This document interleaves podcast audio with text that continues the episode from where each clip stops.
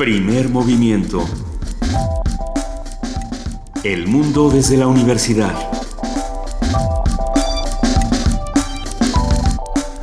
Son las 7 de la mañana con dos minutos de este martes 8 de diciembre y queremos así darles la bienvenida a Primer Movimiento. Querido Benito Taibo, muy buenos días. Luisa Iglesias, un placer como siempre. Y damos la bienvenida también a Juana Inés de Esa, nuestra jefa de información. ¿Cómo están? Buenos días. Bien, bien, aquí arrancando con noticias interesantes de todos tipos. Así es. Ayer Patricia Mercado, secretaria de Gobierno del Gobierno del Distrito Federal, salió a decir que, de acuerdo, no, no se va a hacer el corredor Chapultepec. Ya lo consultado con el jefe de gobierno, Mancera, y lo que se hará es una rehabilitación de la zona con la participación de los ciudadanos, lo cual me parece muy bien. Necesitaba una rehabilitación. A ver, pero no se va a replantear este proyecto, ya no va a haber una, una otra alternativa. Se supone que el proyecto como estaba desaparece. Exacto. Hoy, al, rato vamos a hablar con...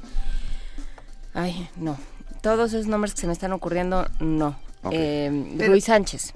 Con Alberto, con Alberto Ruiz Sánchez y vamos a, platicar en qué van y cómo se van a organizar los vecinos y cómo todos vamos a, participar. Digo, ya que, ya que nos quejamos y ya que dijimos tanto, pues ahora hay que ponerse a trabajar. Ah, a mí lo que me parece maravilloso es que una consulta ciudadana haya derivado en una decisión ejecutiva de gobierno, ah, que sucedan las cosas, que no solo sea una suerte de máscara para hacer otra cosa. Y lo platicábamos el día de ayer, que era lo que se tenía que hacer después de esta consulta, lo platicamos con Salvador Camarena. Y bueno, hay una parte importante que es lo que le toca al gobierno del Distrito Federal, una parte que, importante que nos toca a todos nosotros, no solamente los que viven o no viven en la zona cercana a donde se iba a construir el corredor Chapultepec, sino a todos los que habitamos en esta ciudad y que tenemos un compromiso con ella, un compromiso de movilidad, un compromiso eh, de respeto al medio ambiente, un compromiso de respeto a las instalaciones, para que no tengamos que estar una vez más enfrentándonos a, situaciones como esta. Y no solo eso, considerar, creo yo, que el corredor de Chapultepec es un síntoma de muchos otros que, que están diagnosticando a nuestra ciudad como enferma. No podemos permitir este tipo de construcciones en ninguna, en ninguna zona de nuestro país, ¿no? Creo yo. Estamos de acuerdo. Y bueno, tenemos que darle un fuerte, muy fuerte abrazo a nuestro compañero Toño Quijano porque hoy es su cumpleaños. Hoy es el cumpleaños de Toño Quijano. está aquí todos los días haciendo los cortes informativos, pendiente en el área de información. Se agradece la labor que nos que realiza con nosotros. Gracias, Toño Quijano. Muchas felicidades. El siguiente corte informativo, Toño, es para ti y también será para ti este programa en el que vamos a arrancar hablando en nuestro martes de mitos sobre mitos mesoamericanos. Platicaremos con Ana Paula Ojeda Valverde. Ella ha escrito tres libros de mitos mesoamericanos para niños y estudia actualmente la carrera en desarrollo gestión interculturales en la UNAM. En la participación de la Dirección General de Música, Agustín Benítez Kleinrad, gerente de la Orquesta Juvenil Universitaria Eduardo Mata de la UNAM, habla sobre el concierto navideño del 13 de diciembre, ya, ya casi, en la sala Nezahualcóyotl. Vamos a platicar también con José Manuel del Val Blanco. Él es director del Programa Universitario de Estudios de la Diversidad Cultural y la Multiculturalidad y va a platicar con nosotros sobre los resultados de este simposio que discutimos la semana pasada, Miradas Contemporáneas a la Familia. En nuestra nota internacional, Elecciones en Venezuela, un comentario de César Augusto Montes, comunicador, periodista, profesor de la Universidad de Manizales con experiencia en radio y televisión y columnista de prensa. Actualmente dirige los espacios informativos de la emisora UM Radio de la Universidad de Manizales. Y como lo habíamos platicado hace un momento, vamos a hablar en nuestra nota nacional con Alberto Ruiz Sánchez. Vamos a preguntarnos, después de esta consulta, ¿qué es lo que sigue? Bueno, hay que, hay que recordar que Alberto Ruiz Sánchez es escritor y editor y bueno, formó parte de este consejo en algún punto. Así es. Él, abandona el consejo y bueno, el, el resultado es que esta consulta pues queda en lo que va. Tendremos, por supuesto, poesía necesaria y hoy le toca a Luisa Iglesias. Me toca a mí la poesía necesaria. Sí. Perfecto. Hay recomendaciones, ¿no? Por favor, escríbanos en arroba P Movimiento y diagonal Primer Movimiento UNAM o llámenos al 55 36 43 39 a ver, a ver qué, qué quieren antologar en esta poesía necesaria. En nuestra mesa del día, Geopolítica del Caos, una conversación con Javier Martín, escritor y periodista, director de la agencia EFE para el norte de África y autor del libro Estado Islámico, Geopolítica del Caos, editado en España por La Catarata. Y hablaremos con él desde Argel, Argelia. Para cerrar primer movimiento esta mañana vamos a hablar con la doctora Mireya Imas, directora del Programa Universitario de Estrategias para la Sustentabilidad, antes el Puma, ahora el Pues. Vamos a hablar sobre las otras voces en la COP, las islas, los pueblos originarios, las comunidades del sur, qué tanto están siendo tomadas en cuenta en una reunión eh, tan grande y a veces tan tan extraña como la COP. Pero bueno. Por cierto, ya se definieron los horarios de la final de la final se jugará el jueves en la noche en el estadio universitario en Monterrey, eh, la casa de los Tigres de la Universidad de Nuevo León y se jugará el domingo por la noche en Ciudad Universitaria la final, final, final. Tome sus precauciones. Por cierto a las que ayer... ocho y media de la noche. Sí, sí. Ayer salió una, una carta, ayer se publicó y se envió una carta del rector hablando sobre estas cosas. ¿La traes tú en la nota nacional, Vania? Mm, Buenos días, María Noche. Hola, buenos días. Eh, no, no la traemos. No, bueno, ahorita la leemos. Ahorita la leemos. La vamos a ir compartiendo. Quédense con nosotros aquí de 7 de la mañana a 10 de la mañana a través del 96.1 de FM Radio UNAM. Arrancamos con este primer corte informativo del día. Muy buenos días, Vania Noche, de nuevo. Hola, ¿qué tal todos? Muy buen día. Bienvenida.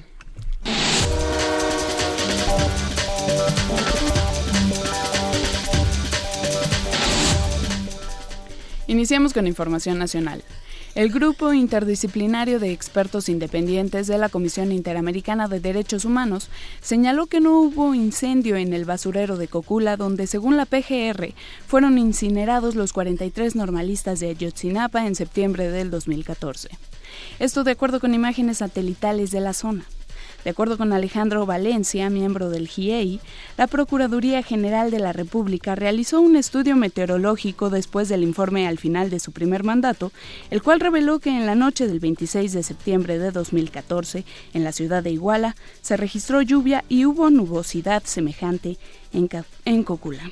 En el estudio citado, el monitoreo satelital muestra un solo punto de incendio en el estado de Guerrero el 27 de septiembre de 2014, mismo que no corresponde a las coordenadas de Cocula. Dicho informe concluye que abro comillas, si llovió en Iguala el 26 y 27 de septiembre de 2014 y que no se detectó un incendio en la población de Cocula durante los mismos días. Asimismo, dieron a conocer que aceptaron formular una serie de preguntas escritas para que sean las autoridades competentes las que amplíen la declaración de los militares del 27 Batallón de Infantería. Sin embargo, recalcaron que si no están presentes, no podrán evaluar la calidad de la información. El GIEI ha preparado un documento con las preguntas que quiere hacer a los 27 militares de su petición inicial. Sin embargo, el grupo señala que si no se está presente en dichas entrevistas, no podrá evaluar la calidad de la información aportada, ni repreguntar sobre la misma, ni profundizar conforme a los estándares internacionales en la investigación de hechos tan graves. Marisa Mendoza, esposa de Julio César Mondragón Fontes, el normalista que fue desollado durante los sucesos del 26 de septiembre de 2014 en Iguala Guerrero, aseguró que después de un mes de la exhumación del cadáver de su marido, no ha sido devuelto.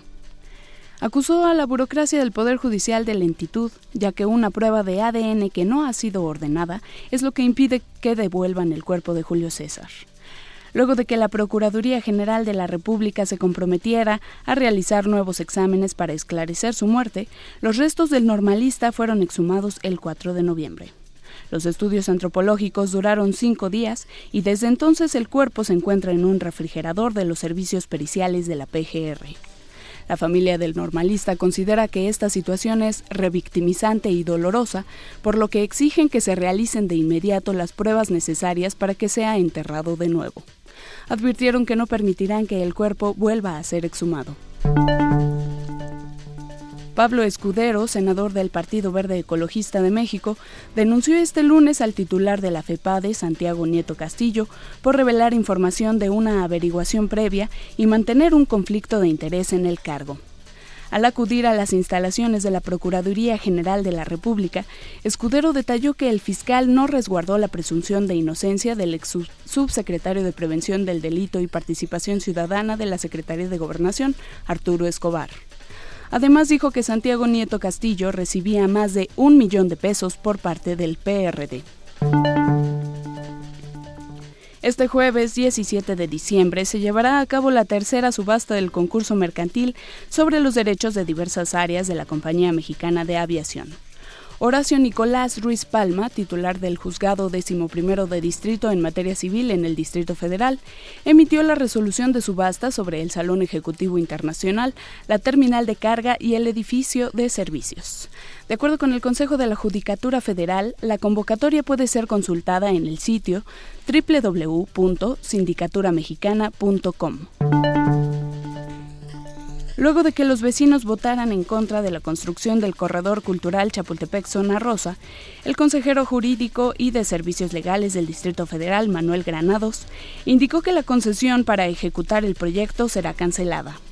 El objeto de esta concesión tiene un fin específico. Al no darse ese fin específico, pues queda sin efecto esa concesión. Si esta empresa el día de mañana decide también participar en una nueva intervención sobre la avenida, y cumple con los requisitos, tanto técnicos como humanos, pues tendrá eh, la posibilidad de hacerlo.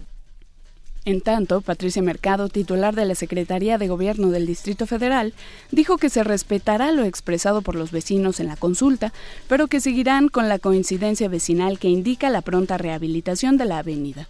Así como el jefe de gobierno ha tomado como vinculante las, eh, los resultados de esta consulta, también ha dado las instrucciones precisas desde donde está de convocar a los urbanistas y ciudadanos interesados para replantear la intervención, es decir, inicia una nueva etapa en este para este corredor, puesto que todos el gran consenso es que esa área necesita ser intervenida y el gobierno se suma para escuchar las propuestas de los ciudadanos y de los urbanistas. En información internacional, en Venezuela el Consejo Nacional Electoral confirmó que la opositora Mesa de Unidad Democrática obtuvo al menos 107 escaños de un total de 167 en las elecciones parlamentarias del domingo. El oficialista Partido Socialista Unido de Venezuela logró 55 diputados. De esta manera, la oposición tiene una mayoría calificada de al menos tres quintas partes de la Asamblea Nacional. Además, de acuerdo con la Mesa de Unidad Democrática, los tres escaños de representación indígena también son de esa alianza opositora, por lo que sumarían 110 curules.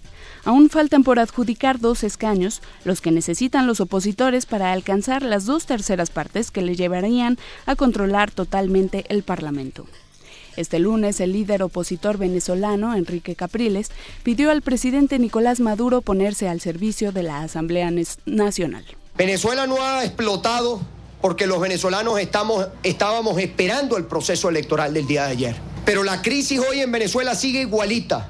Y un gobierno responsable, un gobierno que sabe la situación que vive Venezuela, no es para el discurso de anoche. No es para decir que es que esto es un problema, que, que si la guerra económica ganó o todo aquello. el pueblo venezolano ayer se expresó claramente que quiere un cambio en Venezuela, que quiere un cambio de rumbo.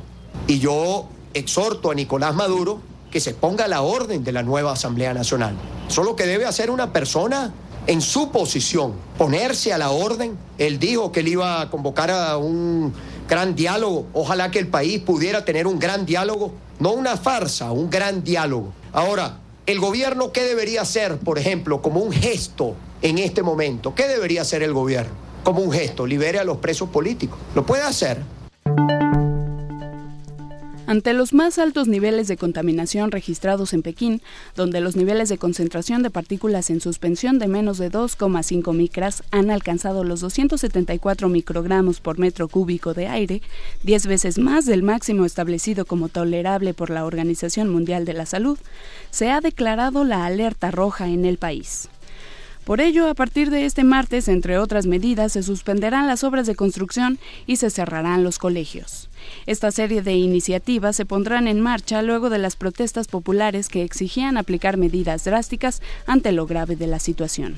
Las autoridades del Departamento de Protección Medioambiental de Pekín también lanzaron la recomendación de limitar al máximo las salidas al exterior y el uso de mascarillas. Seis bases militares fueron desplegadas por Moscú en el Ártico y en la región continental polar de Rusia, informaron fuentes militares. Detallaron que dicha infraestructura incluye complejos administrativos y de vivienda, aeródromos y las posiciones de defensa de las unidades árticas. Asimismo, anunciaron que se pretende incrementar la presencia de militares rusos en la zona ártica para finales de 2016 y en 2017 se perfeccionará la red de aeródromos para disponer de agrupaciones móviles autosuficientes para 2018. Laimdota Straujuma, jefa del gobierno de Letonia, anunció su renuncia luego que el presidente Raymond Bellonis manifestara su insatisfacción por su desempeño en el cargo. Después de enlistar lo alcanzado en su gestión, Straujuma, quien fue la primera mujer al frente de un gobierno letón, señaló que a partir de las bases establecidas se necesitarán nuevas ideas y contribuciones y una nueva energía constructiva. Y en la nota de la UNAM, las compras de fin de año y el pago de deudas consumen la mayor parte del aguinaldo de los mexicanos. Lejos de ahorrar o invertir ese pago extraordinario, se diluye en regalos y en la cena de Navidad y Año Nuevo, informó Isalia Nava Bolaños, académica del Instituto de Investigaciones Económicas, maestra en demografía y doctora en estudios de población que la mayor parte de las personas lo destinaban hacia la cena de fin de año, que era el 26%, un 21% hacia la compra de calzado, de ropa, 18% al ahorro, 17% al pago de deudas, el 18% a vacaciones. Cuando la población recibe un ingreso extra, los trabajadores tienen dos opciones, o consumen o ahorran. Y lo que se encuentra generalmente en México es que la población tiende más hacia el consumo.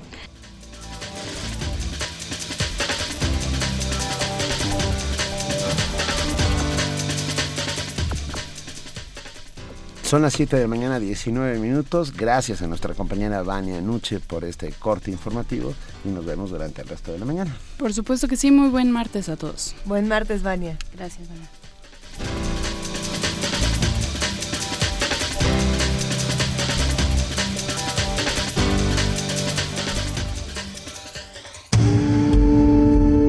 Primer movimiento. Donde todos rugen el puma ronronea. Tenemos aquí el comunicado del, de nuestro rector, el doctor Enrique Graue Vigers, que, que, tiene que ver con estos partidos de fútbol que habíamos estado comentando y creo que sería pertinente darle lectura, Benito. Y lo hacemos en este mismo momento. Eh, día domingo 5 de diciembre, después del partido de fútbol Pumas contra América, aparecieron una serie de comunicaciones electrónicas en el llamado Twitter que se atribuyen a mi persona. Debo aclarar que no tengo ni he tenido nunca ninguna cuenta electrónica de esta naturaleza. No es la primera ocasión que esto sucede y hemos tenido que cancelar cuatro cuentas abiertas con mi nombre. En estas comunicaciones aparecen una serie de comentarios que pudieran interpretarse como críticas a las acciones de conducción o deportivas del Club Universidad. Como rector y como universitario, estoy orgulloso de nuestros jugadores y de su entrenador, Seré siempre respetuoso de las decisiones y planteamientos que se hagan en torno a los partidos de fútbol y estaré al lado de nuestro club para su mejor desempeño y desarrollo. En el partido que me tocó presenciar, enfrentamos a un gran equipo que se entregó con intensidad y buen fútbol a la búsqueda de conseguir su pase a la fase final de este torneo. Nuestros jugadores, sin excepción, se empeñaron también en el triunfo y el partido se desarrolló en forma intensa.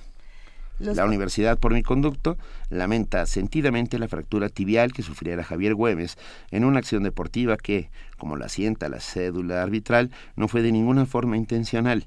Lesiones de esta naturaleza suceden eventualmente y son el producto del entusiasmo deportivo y de la energía y entrega que acontecen durante entrenamientos y encuentros futbolísticos. Hacemos votos por la pronta recuperación integral de Gómez y su reintegración a las actividades futbolísticas del Club América. Los partidos de la llamada liguilla han sido planteados de ida y vuelta. Si bien el Club América dio un buen juego en el partido del domingo pasado, es también cierto que por las mismas razones el Club Universidad superó al Club América en el partido inmediato anterior. Esto nos permitió pasar a la final de este torneo y en ello, desde hoy y hasta el jueves, debemos concentrarnos y desearles a nuestros jugadores y su entrenador el mejor de los éxitos. Reitero que la Universidad Nacional Autónoma de México tiene la convicción de que la tolerancia y respeto a las diferencias deben imperar en todas nuestras acciones, entre ellas, indudablemente, en las de carácter deportivo. Debo felicitar también al público asistente y a los grupos de animación de ambos clubes por el buen comportamiento que se mostró durante el citado encuentro y por el, el orden en el que se llevó a cabo el desalojo posterior a la terminación del partido. No tuvimos que lamentar ningún hecho reprobable o de violencia a pesar de la intensidad de las emociones del juego. Le reitero al cuerpo directivo y a los jugadores del club o universidad mis felicitaciones por sus logros y les deseo el mayor de los éxitos en la fase final de este torneo. Y firma el doctor Enrique Graue Vigers, rector de la Universidad Nacional Autónoma de México. Martes de mitos. En las culturas mesoamericanas, los animales ocupan un papel relevante en los mitos sobre la creación.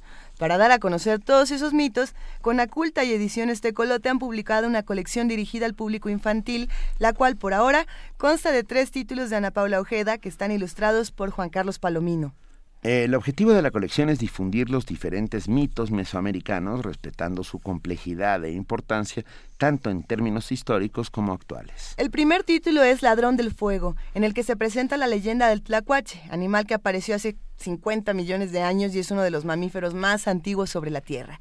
La tradición dice que fuego de crearse dice que luego de crearse el mundo, el tlacuache decidió ir por el fuego para regalárselo a los hombres. Atravesó varios pueblos y llegó, o sea, perdón, el tlacuache es como Prometeo, nada más quería decirlo. Tenía que hacer la pequeña pausa. Bueno, el tlacuache atravesó varios pueblos y llegó a la cima de una montaña para robar una brasa a la señora Lumbre. Con el fuego los hombres fueron hombres y fue así como empezó la historia. A propósito de la colección Álbumes Ilustrados sobre mitos mesoamericanos, publicada por Tecolote y asesorada por investigadores de la UNAM, hoy hablaremos de cómo se explicaban el mundo los pueblos originarios. En esta charla nos acompaña Ana Paula Ojeda Valverde, quien ha escrito tres libros de mitos mesoamericanos para niños y estudia actualmente la carrera en Desarrollo y Gestión Interculturales en la UNAM. Ana Paula, bienvenida y gracias por acompañarnos. Buenos días. Muchas gracias, buenos días tenemos aquí ya algún par de libros de esta, de esta colección que son una belleza. Les vamos a tomar una fotografía para subirlos a nuestras redes sociales. Pero bueno, arranquemos preguntándonos eh, a qué se refieren todos estos mitos mesoamericanos y cómo, por ejemplo, podemos diferenciarlos de, otros mitos, como los mitos griegos, que es lo que acaba de pasar con el tlacuache. Pues em, yo diría que se refieren, y ahí sí comparten eh, con otros mitos de otras culturas en otras regiones del mundo, comparten formas de explicar el origen y la forma de ser de las cosas, ¿no? De la realidad, digamos. Pero en lo que se diferencian, pues tiene que ver con el, pues con el contexto compartido por diferentes culturas que eh, pues que justo compartieron un espacio y que, y que siguen compartiendo un espacio, ¿no? Entonces, en este sentido, los tres animales de los tres libros diferentes eh, son animales conocidos por todas las culturas mesoamericanas y que tienen una importancia simbólica pues muy grande. ¿no? Y son el jaguar, el tlacuache. Y los monos. Ahí los monos. Los monos son una suerte como de los eh, payasos, ¿no? Son, son como los bromistas, los... Sí, pues sí, a mí, a mí la verdad ahora que el, el libro de los monos fue el tercero que hicimos y, y, me gustó muchísimo, pues no pude traer ahora uno porque acaba de salir, se acaba de publicar para la Feria del Libro, de Guadalajara, pero sí, los monos tienen como una... Tienen como un carácter juguetón y festivo, ah. pero también eh, mucho más tremendo, ¿no? O sea, tienen... Como maligno, ¿no? Ajá. O sea, tienen ahí como, como, una, como una inocencia que también es como un poco aterradora. los monos son como... ¿Cómo se llaman los monos? Osomatli, ¿no? Sí, en, en la la cultura del centro de, México, en la cultura del centro de México, sí, en los mexicas, sí. ¿Y qué, qué fenómenos están abordando cada uno de estos animales? ¿Qué historias estamos reconociendo? Pues el primero, el del tlacuache, es un poco lo que decías, es una, una especie de, de Prometeo en la que este animal es eh, es un poco ambivalente, ¿no? Porque es el viejo sabio, ¿no? Tiene este carácter como de anciano, respetado y, sabio, y también de borracho libidinoso, ¿no? Entonces es un el personaje es un borracho libidinoso. Totalmente, totalmente. y entonces eh, lo que hace, lo que es el tlacuache, y eso me parece fabuloso, es que es una, una especie de vínculo. O sea, el tlacuache sirve como puente entre lo divino y lo terrenal, ¿no? Entonces, en ese sentido, llevar el fuego a los seres humanos es un gesto de conectar a, los seres humanos con la, con la divinidad, pues con esa, pues con esa otra realidad. Y justo con el fuego eh, les da también a los humanos el maíz, eh, que también es sagrado, el pulque, el mezcal y el tabaco, que son cosas que permiten el No, bueno, éxtasis. el es cuate, ¿eh? Exacto, sí, totalmente. Oye, pero son, son preciosos, todos están ilustrados por Juan Palomino. Sí, sí, de hecho, eh, la verdad es que un poco el trabajo de tanto de la ilustración como del texto lo hicimos conjuntamente. Pues digamos que yo fui la que hizo el texto como la versión final del texto y él hizo la realización final de las ilustraciones, pero es un proyecto que, que diseñamos juntos por completo. Hay que decirlo, eh, aquí Ana Paula y Juan Carlos Palomino, los dos son muy jóvenes, ¿no? Y bueno, de entrada el trabajo e- es, bellísimo y es muy admirable, pero también cómo podemos reinterpretar eh, todos estos mitos, de- desde qué voz, ¿no? Porque muchas veces dicen, bueno, ok, para la reinterpretación de mitos son, son los viejos los que tendrían que hablar de eso, ¿no? O hay una tradición oral de ese estilo. ¿Y, y cómo, cómo es que lo hicieron ustedes? ¿Cómo fue este proceso? Pues justo Juan y, Juan y a mí nos gustan mucho los mitos. Y viendo las publicaciones, bueno, las que conocíamos, ¿no? De mitos para, para niños, nos sorprendía como la diferencia que había en la lectura que se les podía dar en comparación con publicaciones un poco más académicas, ¿no? O sea, si bien como, digamos que en las publicaciones académicas los mitos tienen como una cantidad de, o sea, una profundidad, ¿no? En, en la narración y una cantidad de símbolos, o sea, impresionantes, pues son, son relatos con lo que se estructuran formas completas de vida, ¿no? O sea, de, de la realidad, de culturas del presente y del pasado, ¿no? Y en las en los relatos para niños, digamos que todo este contenido simbólico se dejaba un poco de lado, ¿no? Y entonces se contaban estas historias como, como cuentos cualquiera, que además eran raros porque tienen una estructura muy extraña, no son como un cuento, ¿no?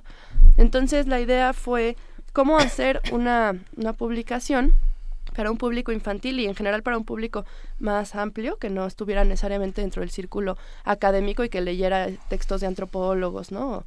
Entonces, ¿cómo hacer un texto así que no, o sea, que fuera accesible para un público más amplio, pero que no perdiera toda esta profundidad y esta dimensión simbólica que tienen los mitos? La cosmogonía. eh, Exacto. justamente. Está, eh, insisto, son bellísimos. Abro el de Jaguar, Corazón de la Montaña, y con permiso leo la primera página que es... Antes del tiempo, en el principio de las cosas, cuando no había orden ni claridad, cuando aún no había luz ni día, y el hombre aún no era creado, el jaguar misterio de la noche era el señor de todas las criaturas. Todo lo dominaba. El universo entero era su reino. Era la fuerza original, la mayor de todas. ¡Wow! El- el- y el jaguar acaba... eh, ¿Cu- ¿Cuál es el mito del jaguar? ¿Cuál es el que se está ese es el, el chiste. Cuéntanos Pues, cuál es el mito del Justo jaguar. ¿de para hacer el del jaguar eh, fue un poco más complicado porque el bueno para cada libro nada más quisiera decirlo trabajamos con un investigador de la UNAM justamente eh, que o sea nos basamos en su trabajo de investigación y asesoró todo el proceso no el primero está basado en el trabajo de Alfredo López Austin que es el experto no solo del tlacuache sino de los mitos. Y era un poco más más fácil digo no fácil pues pero el mito del tlacuache es una historia más clara digamos no eh, como con principio, clímax, final. Y el jaguar, que trabajamos con el trabajo de María del Carmen Valverde, es, es mm, más que un mito concreto, es como... Hay muchas historias, ¿no? De grupos mesoamericanos prehispánicos y actuales, eh, y son más bien como formas de concebir la realidad a partir de, de entender al jaguar como eso, como una especie de fuerza, pues como una fuerza original que también es una fuerza destructora y es una fuerza creadora de vida y es una fuerza humana, ¿no? Entonces, lo que intentamos hacer con ese segundo libro fue construir una, pues una trama, pero pero más como una explicación del origen del mundo y su y su necesidad de destruirse para dar pie a, construir algo más, ¿no? Y en ese sentido a mí el jaguar me, me parece un personaje increíble porque es es la vida y la muerte, ¿no? En la, en la misma cosa, es esta, esta parte ambivalente de, de la existencia, ¿no? Y, y esa misma cosa está dentro de cada ser humano, ¿no? Es- había un relato que decía, todos llevamos una parte nuestra es jaguar, ¿no? O sea, la jaguaridad de las personas. Que es, Ah, qué La jaguaridad de las personas. Yo, Sí. yo vengo con mucha jaguaridad esta mañana. Sí. Sí, en efecto. Y, y pensando entonces en el de los monos, ¿qué, qué historia está narrando la de los monos? Pues em, para la de los monos trabajamos con, con la investigación de Marta Ilia Nájera, investigadora también del Centro de Estudios Mayas de la UNAM. em, y trabajamos con el, con el, o sea, como base, digamos, con el mito del Popol Vuh, que habla de los monos como una, una suerte de, de seres humanos que no se lograron, ¿no? O sea, como hombres fallidos ¿no? en una de las múltiples creaciones de, de los humanos. Y después eh, trabajamos con la interpretación que hace Marta Ilia sobre el cacao y sobre la forma en la que el cacao llega al mundo humano, ¿no? digamos. y, y, esa es la historia, es como cómo se crearon los monos, que son seres de madera, justo huecos y vacíos y sin conciencia, la destrucción de los monos por, por los dioses. Eh, bueno, de estos seres de madera que luego se vuelven monos, justo cuando los destruyen algunos se trepan a los árboles, se vuelven monos, y la, eh, la relación entre los monos y el cacao, ¿no? Es una semilla fundamental. Qué bonito, porque nosotros estamos hechos de maíz. Ajá, ah, nosotros sí. Eh, no, los dioses hacen varios intentos, primero con lodo, sí. ¿es cierto? Luego con caña o con madera, y de ahí vienen los monos, y al final dicen, no, como que, no salió. Lo mejorcito es el maíz. Pero a, mí lo que me parece más interesante de esta colección, Ana Paula, desde, desde que la vimos en Phil, es eh, pensar en el mito del investigador es alguien que puede contar historias, ¿no? O sea, que esa investigación, ese trabajo que se hace en los cubículos, en las bibliotecas, en los archivos, puede convertirse y traducirse en un texto que disfrutamos todos.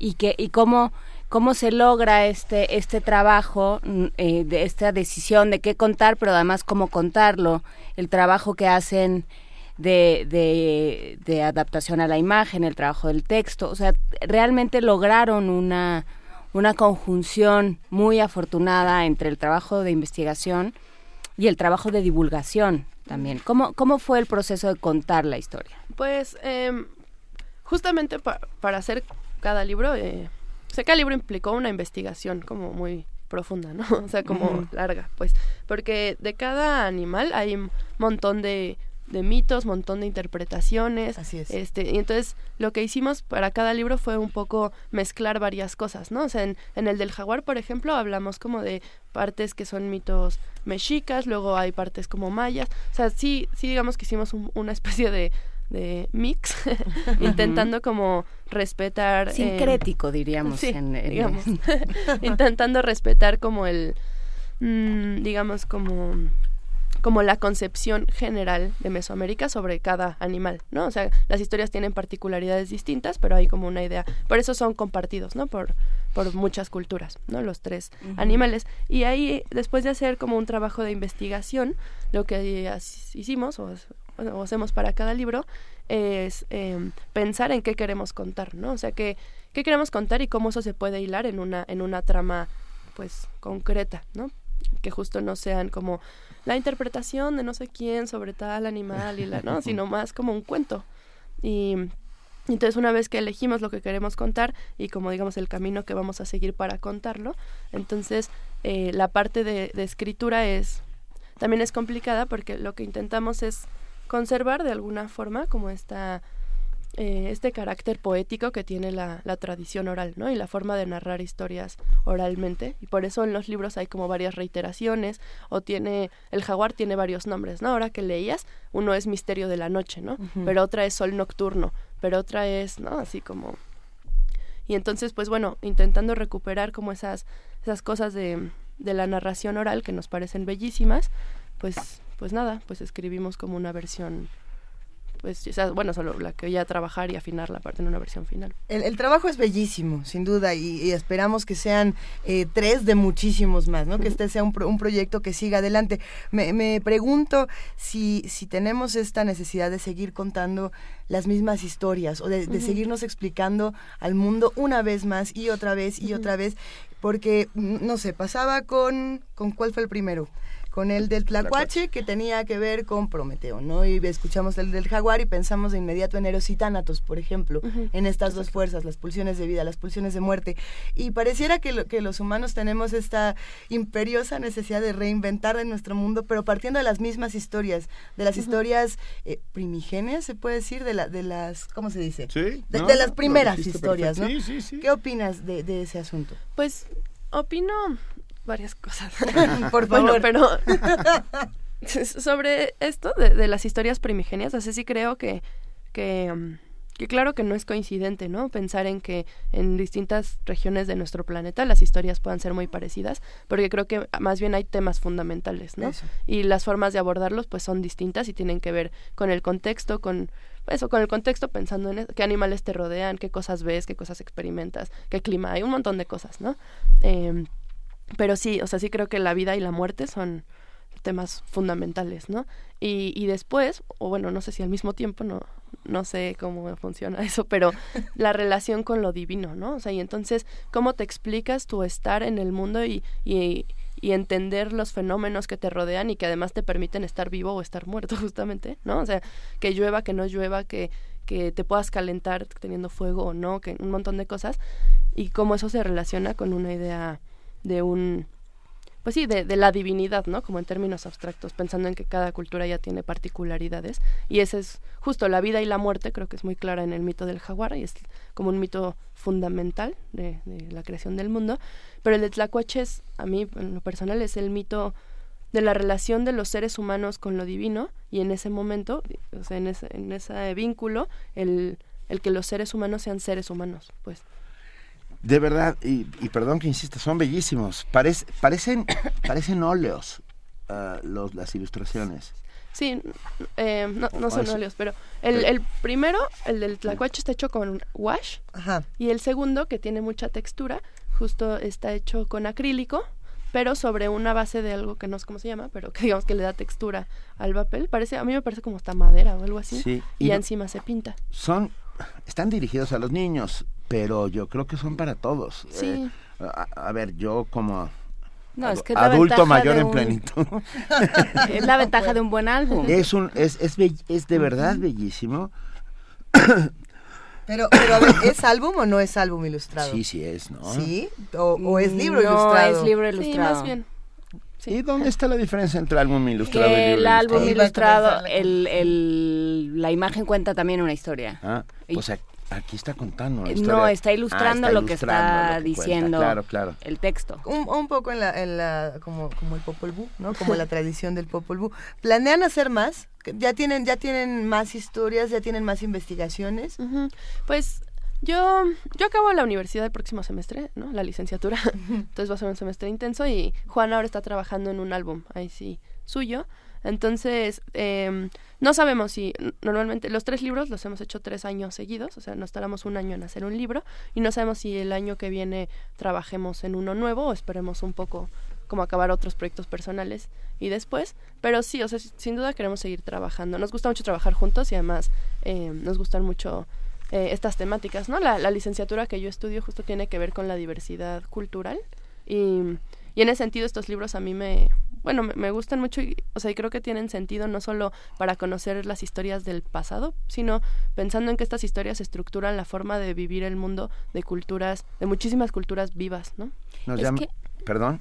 Es que justamente eso era lo que yo estaba pensando.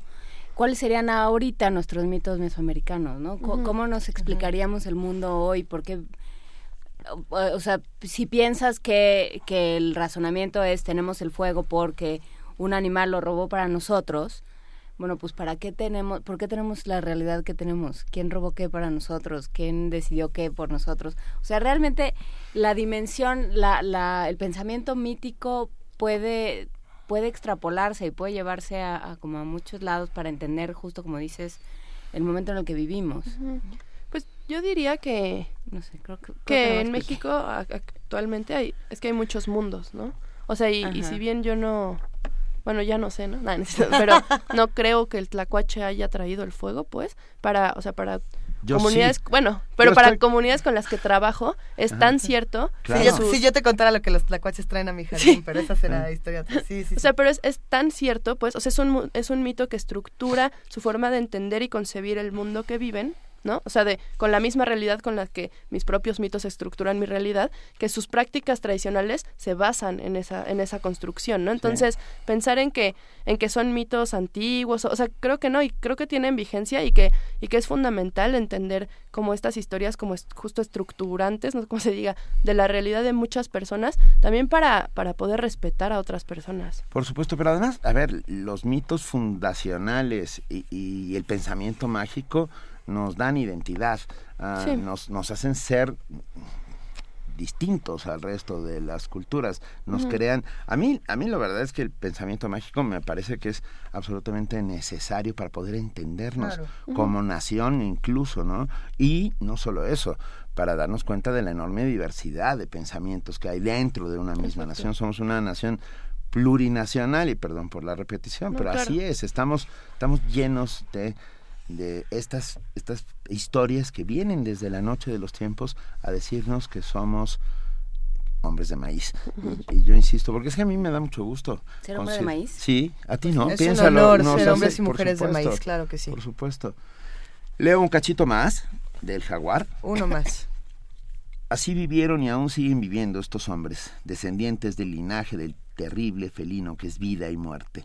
Aterrador pero también necesario para toda renovación, para que la rueda de los cambios y las transformaciones que hace posible la existencia siga girando, porque el tiempo es un círculo. Avanzamos mirando lo que pasó con el futuro a nuestras espaldas. Lo que sucedió sucederá de nuevo. Todo nace y muere y vuelve a nacer.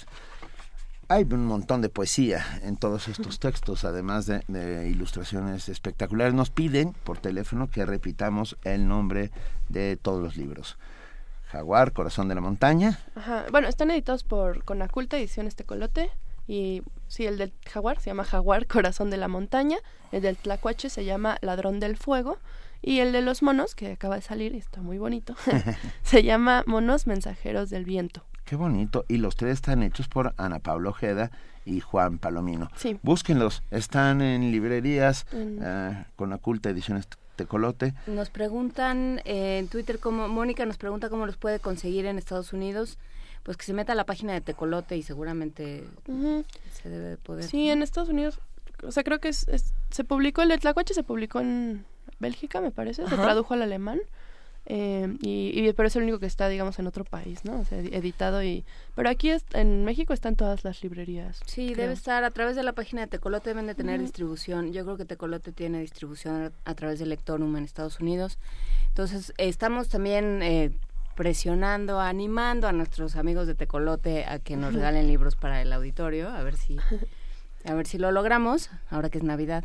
Y, y bueno, si les Pero gustaron bueno, estos libros bellísimos, ya están en, en nuestras redes sociales para que puedan averiguar más, para que puedan consultar, para que puedan, como dice Juana Inés, acercarse a la página de Tecolote, acercarse a los trabajos que están haciendo con Cunaculta, a las ilustraciones bellísimas de Juan Palomino que están en estos libros y en muchos otros que pueden consultar.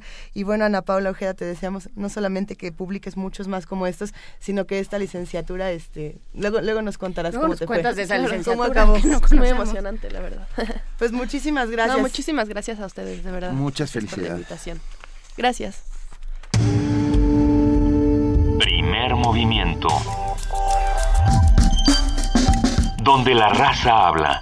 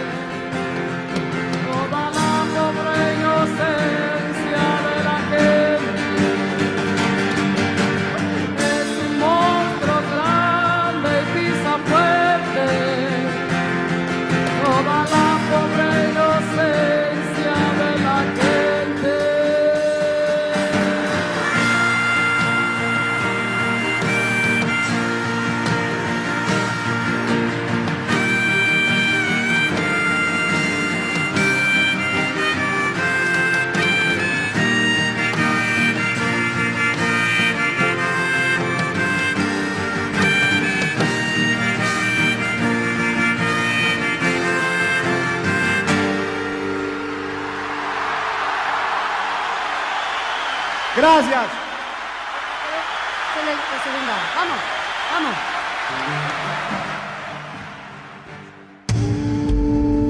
Primer movimiento. Para afinar el día.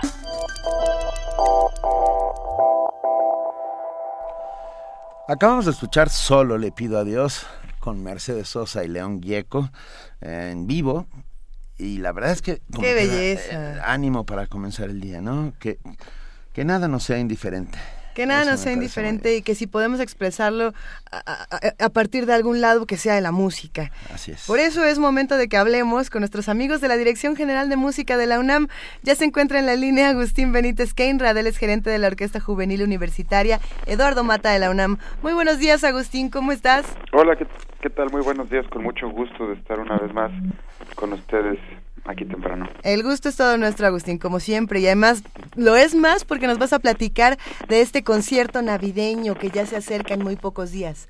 Claro, pues nosotros ya eh, estamos por concluir la temporada de conciertos del año y pues qué mejor que, que festejarlo y, y hacer un concierto que, que reúna distintos estilos, distintos tipos de música y que y que se pueda englobar todo en un en un llamado concierto navideño. Pero yo creo que va a ser un un concierto muy atractivo de, de la orquesta, sin duda será algo muy atractivo para todo el público, habrá coro, habrá solistas, será muy interesante.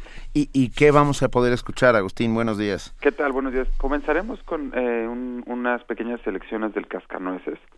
Van a ser ahí cuatro, cuatro pequeños eh, fragmentos del Cascanueces. Después tenemos cuatro obras cortas, pequeñas, eh, todas ellas, para trompeta solista y orquesta. Eh, el aire de la suite número 3 de Bach, que bueno, es una, una pieza muy, muy famosa en un arreglo para trompeta. Un voluntario para trompeta de Clark, eh, concierto para trompeta de Telemann y el preludio del Te Deum. Esto, todo esto es para trompeta y orquesta con el, con el trompetista Jeff Smith.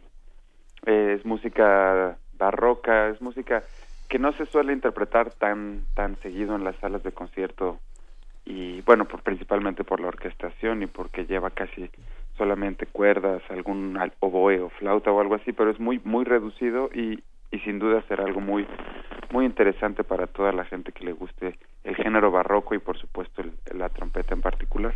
No, no. Sí, sí, sigue, sigue, por favor. Perdón, después tendremos un, un breve intermedio y en la segunda parte del concierto haremos una una suite de villancicos, eh, después el Jesús Alegría de los Hombres de Bach para orquesta y finalmente selecciones del Mesías que son cuatro cuatro fragmentos del Mesías ¿De Händel? de Händel, exacto, para coro y contratenor. Tendremos un contratenor también con nosotros, coros desde la Escuela Nacional de Música.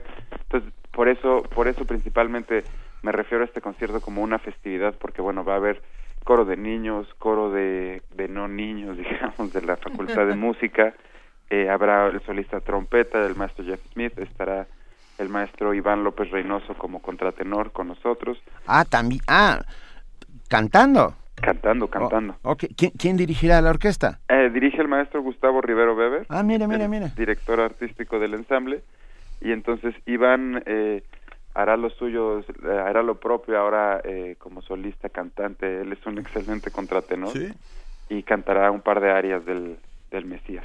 Y también es un excelente director de orquesta, ¿eh? También es un yo, excelente. Yo lo, lo he visto, a ver, cada vez que lo veo tocar uno de los danzones de Márquez, ah, se, eh, se ilumina. Él se ilumina y se ilumina todo lo que sucede alrededor. Lo hace con una, con una vitalidad y una gracia eh, poco común, ¿eh?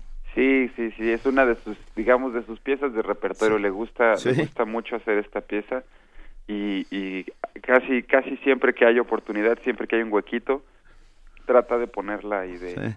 y, de, y de y de hacerla con la orquesta porque lo goza, lo disfruta mucho. O como Ancor, ¿no? Funciona muy bien. Sí, claro, como Encore es un, es una excelente pieza.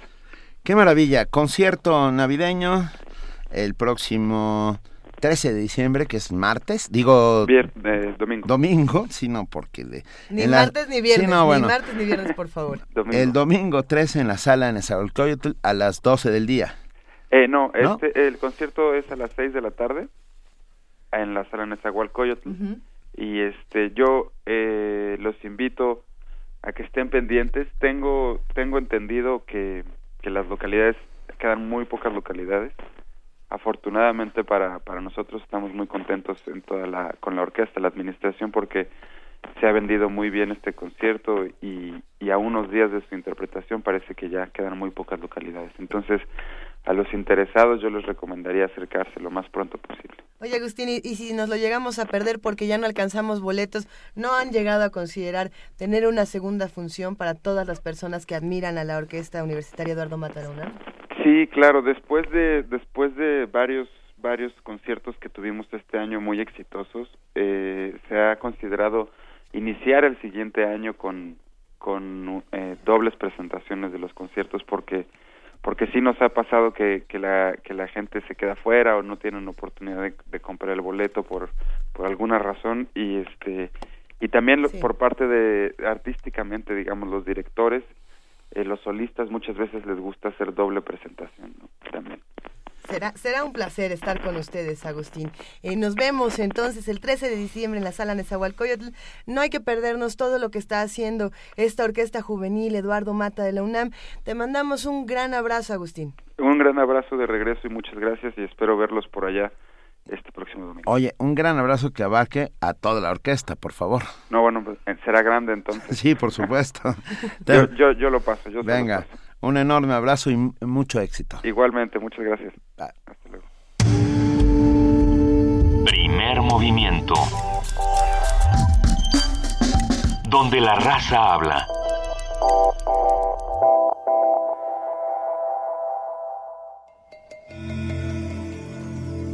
Aprende a tomar decisiones con estabilidad y certeza.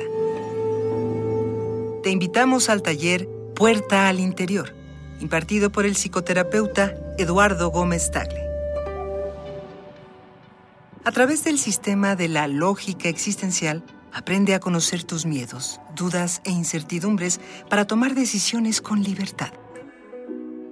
Lunes y miércoles de 7 a 9 de la noche, del primero al 24 de febrero, en Adolfo Prieto 133, Colonia del Valle. Informes e inscripciones al 56 23 32 72.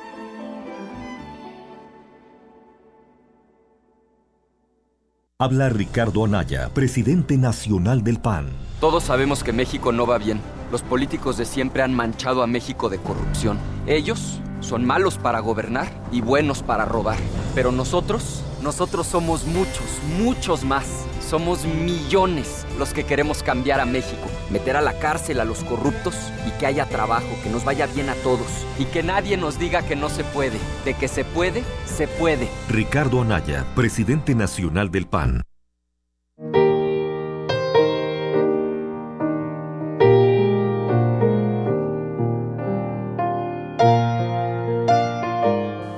Como regalo de Feliz Navillaz, Alex Mercado tocará su más reciente disco, Refracciones.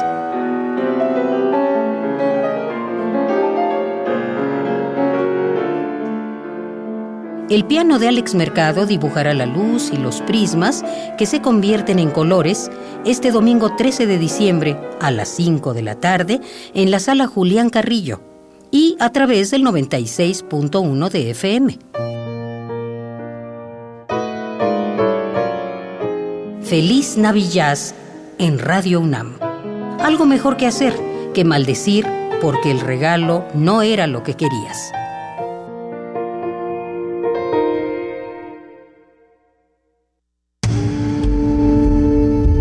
Primer movimiento. Información azul y oro. Estamos en arroba P Movimiento, en diagonal Primer Movimiento UNAM y en el teléfono 55 36 43 39. Seguimos pidiendo eh, electrizantes recomendaciones para nuestra poesía necesaria. Por favor, mándenosla con este hashtag poesía necesaria.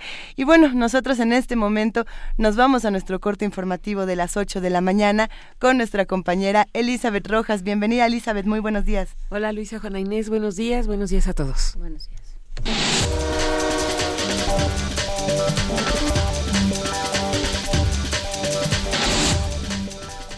El sistema de administración tributaria ya presentó 30 denuncias en contra de funcionarios de la Administración Fiscal de Sonora. En conferencia de prensa, Aristóteles Núñez, jefe del SAT, detalló que estos funcionarios trabajaron durante el mandato de Guillermo Padres directamente en auditorías o revisión de actas de las empresas con beneficios irregulares que presuntamente autorizó el exgobernador. El funcionario explicó que serán las autoridades judiciales locales quienes determinen si el exmandatario tiene responsabilidad directa en las irregularidades fiscales. Seguramente sí hay algunas eh, personas ahí que pudieran necesitarse de tener responsabilidades respecto a dirección, supervisión o incluso eh, firma de, varios eh, actos de los que se encontró que tienen irregularidades. Lo cierto es que el gobernador no tiene la atribución directa y va a ser un trabajo que tendrán que hacer las, autoridades estatales para saber hasta dónde puede alcanzar el deslinde de responsabilidades para el gobernador. En Aguascalientes, el programa de resultados electorales preliminares confirmó el triunfo del candidato de la Alianza PAN-PANAL, Gerardo Salas, en la elección extraordinaria celebrada el domingo en el Distrito 1 con cabecera en el municipio de Jesús María. Asimismo, de acuerdo con el 99.10% de las actas contabilizadas, el Partido del Trabajo alcanzó el 12.71% de los sufragios, esto es 13.180 votos, lo que permitirá a este instituto político mantener su registro. El PRI perdió las elecciones extraordinarias en el municipio de Zaguayo y el distrito de Hidalgo, Michoacán, ante la alianza del PAN, PRD y Nueva Alianza. Rodrigo Sánchez ganó la alcaldía de Zaguayo, mientras que la Diputación de Ciudad Hidalgo la obtuvo Giovanna Alcántar. El PAN planea solicitar el conteo voto por voto en la elección extraordinaria del municipio de Huimilpan, Querétaro, en la que ganó la candidata de la Alianza PRI Partido Verde Panal, Celia Durán. Demetrio Juaristi, representante del PAN ante el Instituto Estatal Electoral de Querétaro, aseguró que pedirán el conteo de 43 casillas que incluyen dos descartadas por inconsistencias. La Secretaría de Seguridad Pública de Michoacán dio a conocer que detuvo a 52 normalistas que bloqueaban la caseta de peaje en Siragüen. Luego de estos hechos, el gobernador de la entidad, Silvano Aureoles, aseguró que su administración no negociará la ley y que pese a las advertencias, los normalistas han radicalizado sus acciones. Los detenidos fueron trasladados a las instalaciones de la Procuraduría General de Justicia del Estado, ubicadas en Morelia. El gobernador del Banco de México, Agustín Carstens, señaló que habrá más volatilidad del peso en un corto plazo. En entrevista dijo que esto se debe ante la proximidad del aviso de la Reserva Federal de Estados Unidos, aunque afirmó que la moneda mexicana seguirá anclada por los sólidos fundamentos del país. Cabe recordar que en lo que va del año, el peso se ha depreciado un 14.5% por los bajos precios del petróleo. El juez tercero de distrito en materia civil en el Distrito Federal, Felipe Consuelo Soto, rechazó declarar en quiebra a la empresa Oceanografía. Esto pese a la demanda del grupo financiero Banamex y otras compañías, quienes argumentaban que ya transcurrió más de un año de que se declaró en concurso mercantil y no ha pagado lo que debe a sus acreedores. El juez recalcó que el fallo no es un capricho, sino un cumplimiento a lo considerado por un tribunal de alzada. En información internacional, el Departamento de Justicia de Estados Unidos inició una investigación sobre racismo y uso excesivo de la fuerza luego de la muerte del joven negro Laquan McDonald, quien fue asesinado hace un año durante un tiroteo con agentes policíacos. Así lo informó la fiscal general Loretta Lynch, quien señaló que luego de esta investigación se determinará si el Departamento de Policía de Chicago ha incurrido en una violación de la Constitución y de la ley. La ONU pide a Jordania y Turquía no cerrar sus fronteras a refugiados sirios. La secretaria general adjunta de la ONU para Asuntos Humanitarios, Kyung Wakan, pidió más protección y asistencia a las personas atrapadas en el conflicto que estremece a Siria desde hace más de cuatro años. El portavoz de Naciones Unidas, Farhan Haq, dijo a la prensa que Khan hizo esa petición al concluir una visita de cinco días a Jordania y Turquía, donde pudo hablar con las familias sirias refugiadas en esos países. Añadió que la funcionaria expresó agradecimiento a las autoridades y pueblos jordanos y turcos por la generosidad y hospitalidad que han ofrecido los refugiados y los instó a mantener sus fronteras abiertas a las personas que huyen del conflicto. También expresó preocupación por el futuro de los refugiados que se encuentran atrapados en la frontera entre Jordania y Siria, aunque expresó esperanzas de que se pueda encontrar una rápida solución a esa situación mediante la estrecha colaboración entre el gobierno jordano y la ONU, tomando en cuenta la cercanía del invierno, el portavoz.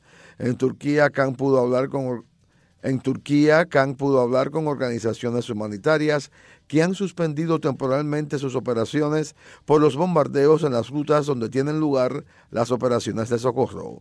Jorge Millares, Naciones Unidas, Nueva York. El Ministerio de Exteriores sirio acusó a la coalición que lidera Estados Unidos contra el Estado Islámico de haber bombardeado este domingo una de sus posiciones en la ciudad de Deir ez-Zor. Las autoridades sirias señalaron que durante el ataque murieron tres soldados y otros trece resultaron heridos. Un oficial sirio señaló que este ataque se produjo cerca de un pozo petrolífero justo después de haberse denunciado el contrabando de petróleo relacionado con el Estado Islámico y Turquía y del derribo del avión ruso en Ankara. Por su parte, el coronel Steve Warren, portavoz de la coalición, negó la responsabilidad de estos hechos. Ante el triunfo de la oposición en las elecciones del pasado domingo en Venezuela, el presidente de Cuba, Raúl Castro, ratificó su apoyo al gobierno venezolano y lo invitó a seguir trabajando para conseguir nuevas conquistas. Castro señaló haber seguido minuto a minuto la extraordinaria batalla librada por el gobierno venezolano y haber escuchado con admiración las palabras del presidente Nicolás Maduro al reconocer el triunfo de la derecha. Asimismo aseguró que vendrán nuevas victorias de la revolución bolivariana y chavista dirigidas por Maduro y reafirmó que siempre estarán junto al pueblo venezolano. Ban Ki-moon urge a negociadores compromiso y participación constructiva en la COP21. El secretario general de la ONU urgió este lunes a los ministros y negociadores reunidos en la Conferencia de Naciones Unidas sobre Cambio Climático, la COP21, a no desperdiciar la oportunidad para alcanzar en París un acuerdo que transforme el futuro. En una conferencia de prensa en el marco del encuentro, Ban Ki-moon subrayó que se requiere de acciones decisivas, ya que el mundo no puede permitirse decisiones a medias o demoras en este campo. Ban les recordó que quedan menos de cuatro días antes de que concluya la reunión y lamentó que aún existan temas difíciles de aprobar. Les pido compromiso y participación constructiva para que podamos llegar a un consenso. Los intereses nacionales de cada país pueden y serán mejor atendidos si trabajamos por el bien común, declaró Ban Ki-moon. El secretario general indicó que los compromisos nacionales son bienvenidos como un punto de partida, pero aclaró que son insuficientes para alcanzar el objetivo de limitar el aumento de la temperatura a 2 grados centígrados. Debemos ir más lejos y más rápido, afirmó Ban Ki-moon. Rocío Franco, Naciones Unidas, Nueva York.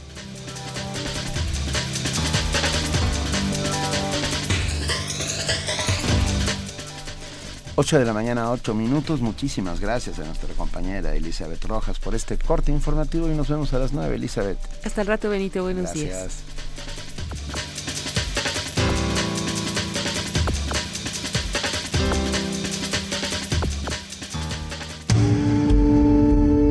Primer movimiento. Donde todos rugen, el puma ronronea. Ya se encuentra en la línea de Radio UNAM, mi primer movimiento, José Manuel del Val Blanco, director del Programa Universitario de Estudios de la Diversidad Cultural y la Multiculturalidad. José del Val, buenos días, ¿cómo estás? Buenos días, Benito, ¿cómo estás? Digo, Luisa. también, Luisa, también. Benito y Juana Inés, saludos a los tres. Nos da muchísimo gusto escucharte, José del Val, sobre todo porque vamos a hablar de cómo les fue en este simposio de miradas contemporáneas a la familia que estuvimos platicando eh, en ocasiones anteriores. Ah, Ahorita es el primer momento. Hemos venimos trabajando la preparación de este simposio con un objetivo uh -huh. concreto que es empezar a, a construir una, una, una comprensión de la de la familia, ¿no? En el mundo contemporáneo y las implicaciones que tienen todos los órdenes de la realidad, ¿no? Entonces, para eso lo que hicimos fue primero una larga investigación de cuántos investigadores trabajan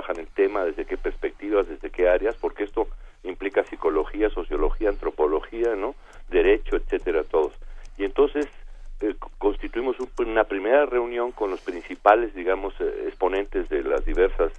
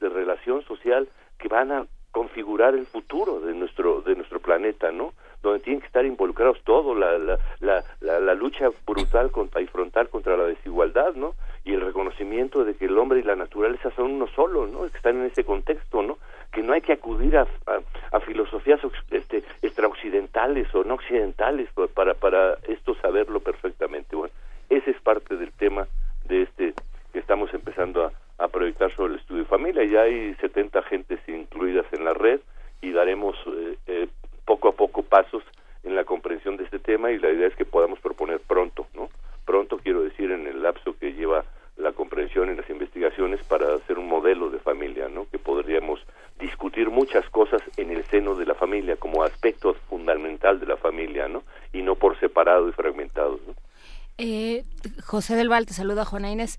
Eh. Te preguntaría, a estas alturas de, de la vida, de la historia, eh, ah. seguir pensando en términos antropológicos en la sociedad como un conjunto de familias, ¿a qué nos ayuda? Pues nos ayuda primero a, defender la estructura familiar, ¿no? O sea, y, ¿por qué defender la estructura familiar? Defender la estructura familiar de, de, de la brutalidad que tiene la individuación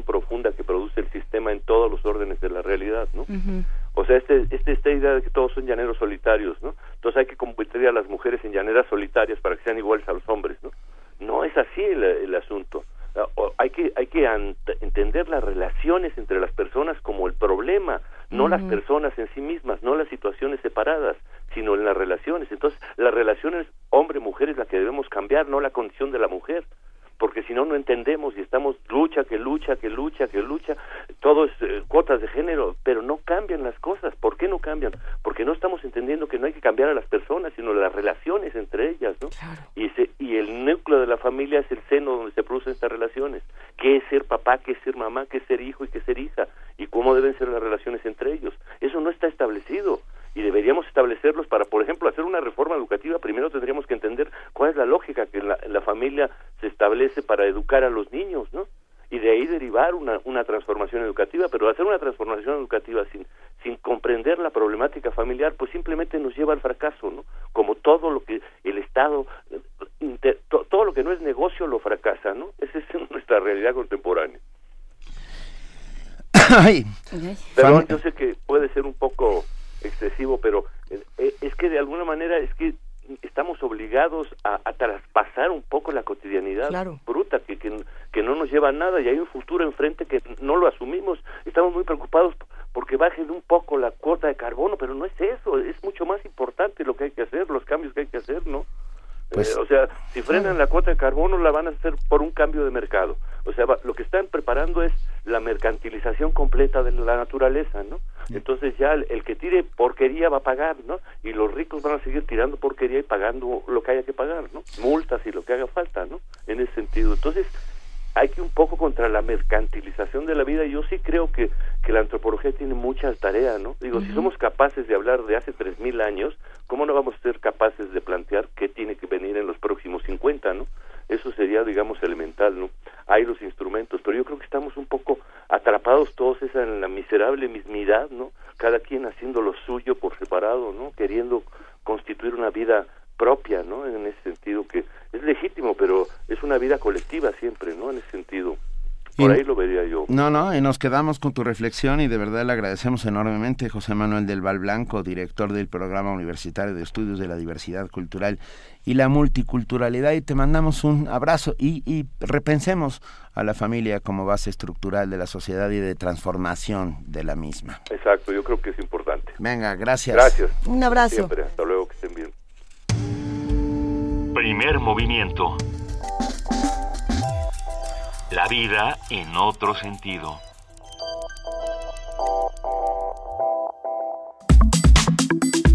Nota Internacional.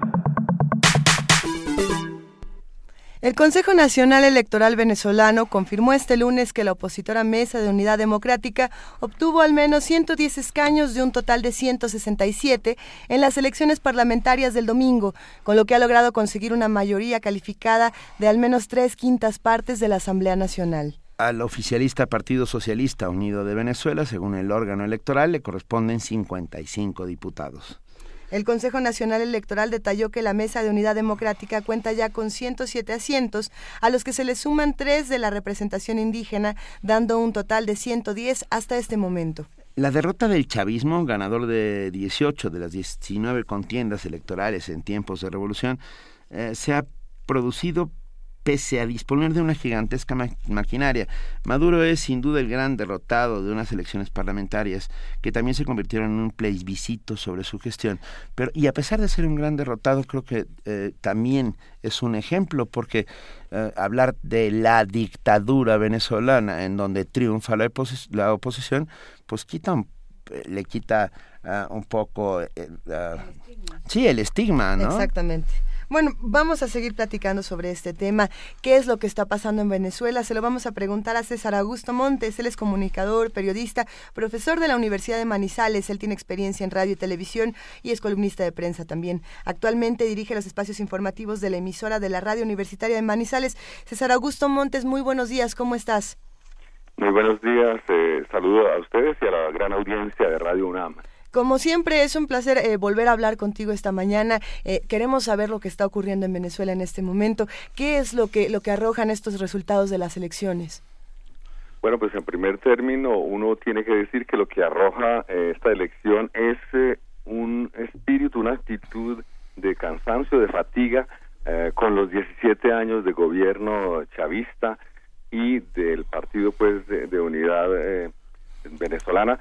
Eh, lo que pasa es que mm, a nuestro juicio en general las, los sectores medios han resultado ya los más afectados, la vida diaria estaba un poco insostenible y efectivamente las alianzas de pequeños y medianos partidos y de movimientos de opinión pues han llegado a este resultado que como ustedes lo decían puede ser más o menos el 65% de oposición en contra del gobierno. ¿Y, qué, implicaciones de esto podemos encontrar a nivel internacional? ¿Cuáles han sido las reacciones? ¿Qué es lo que va a pasar a partir de ahora? Pues una primera mirada que nosotros hacemos desde Colombia como vecinos, a pesar de la gran dificultad que tenemos en la zona de frontera que sigue cerrada hace casi tres meses, es que eh, Venezuela eh, es un país cuya economía se centró demasiado en el petróleo y en sus capacidades de importación y de abastecimiento externo y ahora con la crisis del precio internacional del petróleo pues sus finanzas se han venido abajo. Ese es un primer factor internacional que hace que el gobierno de Maduro, a pesar de la gran emocionalidad con que adelantó la campaña para esta elección parlamentaria, a la hora de los resultados tuvo que mm, tranquilizarse, aceptar que no había opción y efectivamente los rumores de fraude, pues que además eran muy poco probables que sucedieran, eh, hacen que ante la situación internacional, ante los resultados electorales de la misma Argentina, ante la crisis de gobernabilidad de Brasil, de Dilma Rousseff,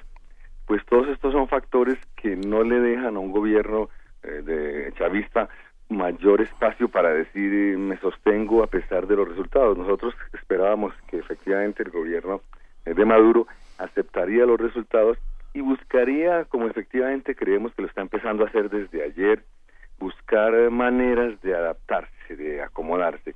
De una parte, el chavismo sigue insistiendo en que perdió por razones de guerra económica, es decir, no acepta que hay problemas económicos de base o del modelo de manejo o del exceso de mano eh, blanda, de regalar recursos a otros países o de hacer subvenciones directas, auxilios directos económicos a los sectores menos favorecidos. Hay que decir que es verdad que la gente más pobre de Venezuela en estos últimos años ha recibido una serie de auxilios directos en dinero, en comida, en alimento, en algunas otras facilidades, incluso vivienda, pero eso, mm, digamos, como una especie de populismo muy eficiente y obviamente muy bien recibido por los que estaban tan mal. Pero la situación general de Venezuela, decía, hace que el ambiente para el gobierno fuera contrario. No había un buen ambiente, tenía que perder esta elección, aun cuando por ahora conserva el poder. ¿Y qué se debe venir? Se debe venir pues unos reformas estadas por el legislativo, la primera seguramente va a ser una amnistía a los presos políticos de su propio movimiento, al mismo Leopoldo López, esposo de Lilian Tintori, la gran líder de este eh, triunfo, digamos así. Pero ahí va a haber un enfrentamiento político grande. Nosotros vemos venir un enfrentamiento, por ejemplo, cuando se apruebe una ley como la de amnistía a los presos políticos, eso pasa al Ejecutivo, que deberá firmarla como ley, y si no la firma, pasarla al eh, Judicial a la Corte Suprema de Justicia, en la cual pues eh, tiene una gran, un gran poder, una mayoría a su favor el gobierno. Entonces podría empezar a darse un choque de trenes que solemos decir entre el legislativo y el judicial, o entre el ejecutivo aliado con el judicial y buscando quitarle ese nuevo poder que tendrá a partir del 5 de enero eh, la Asamblea Nacional. Sí, ah, ¿qué, te parece, ah, César Augusto Montes, la reacción, la primera reacción de Maduro en la cual reconoce eh, la derrota en estas elecciones para la Asamblea? Y simultáneamente, es que yo tengo esta sensación de que las cosas están transformándose, que, que se habla mucho de una dictadura y sin embargo, bueno, hoy, hoy habrá una dictadura con un Congreso en contra. Sí, tú lo dijiste, creo, en la introducción de este tema que un ganador perdedor es el presidente Nicolás Maduro. Es decir, él está mostrando no solo al haber recibido algunas misiones de expresidentes y de algunos sectores diferentes de la OEA como observadores de última hora, sino al haber salido, digamos, de manera muy civilizada a reconocer su derrota. Eso creemos que es eh, una especie de ganancia en la que eh, él se vio mm, puesto a última hora, o sea, como ganancia ocasional, ya que perdió, hay que salir a reconocer.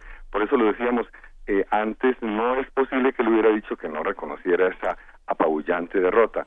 Eh, nos parece sí que algo está cambiando. Mm, fíjense ustedes cómo del ambiente, de la emotividad, del tipo de lenguaje que él mismo utilizaba hacía cuatro o cinco días versus el lenguaje y la manera como se dirigió al país y al mundo, pues vemos que está, entre comillas, asimilando el castigo, como suelen decir en el lenguaje boxístico. Entonces, ahora de lo que se tratará será de buscar hasta dónde mm, puede haber o no conciliación.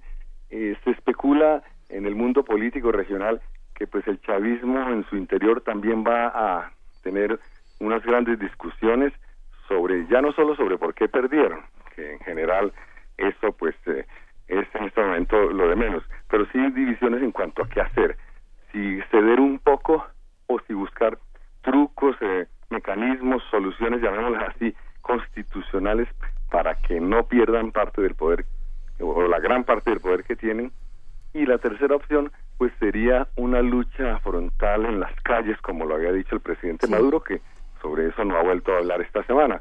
Pero seguramente apenas empiece a haber deliberaciones y aprobación de leyes que no le gusten al Ejecutivo, habrá movilización, habrá cadenas de radio y de televisión.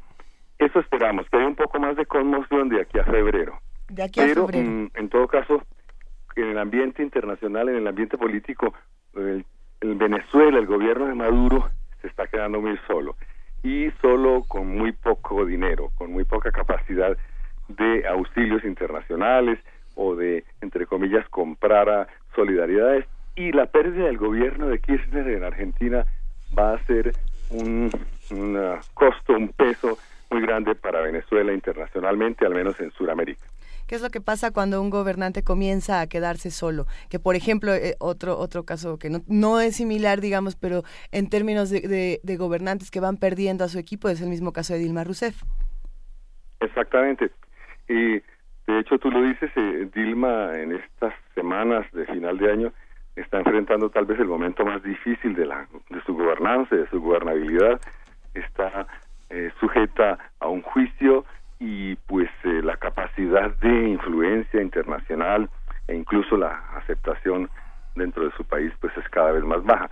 Eso para nosotros muestra que sí hay un viraje que se está pasando del momento cúspide de estos gobiernos de izquierda a un declive, digamos, de su popularidad.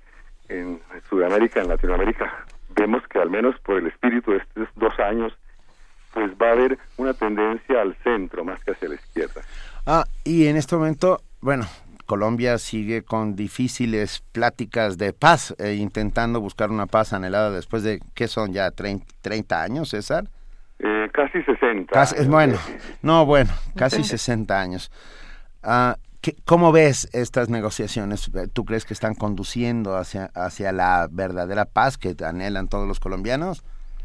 Sí, nosotros relacionamos el proceso de diálogos de paz con las FARC, mucho lo relacionamos con Venezuela. De hecho, Venezuela ha sido un aliado de las conversaciones.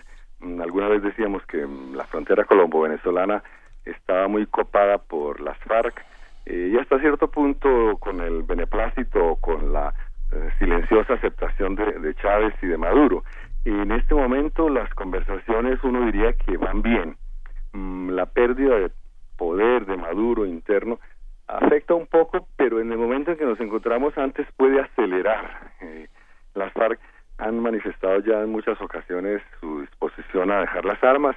De hecho, llevamos unos tres meses sin acciones armadas, eh, con un ambiente, digamos, de mucha conciliación.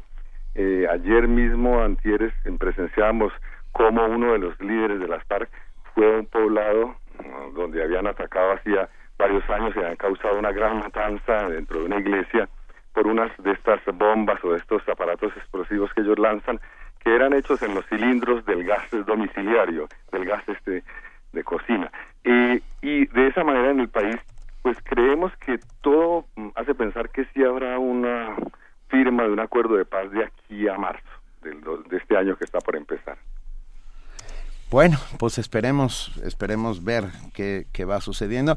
Incluso las propias relaciones entre Venezuela y Colombia, esta frontera tan permeable que, que sigue cerrada, según nos cuentas, y que yo creo que muy pronto ya empezará a, tener flujo, eh, o, eso es lo que se espera, ¿no?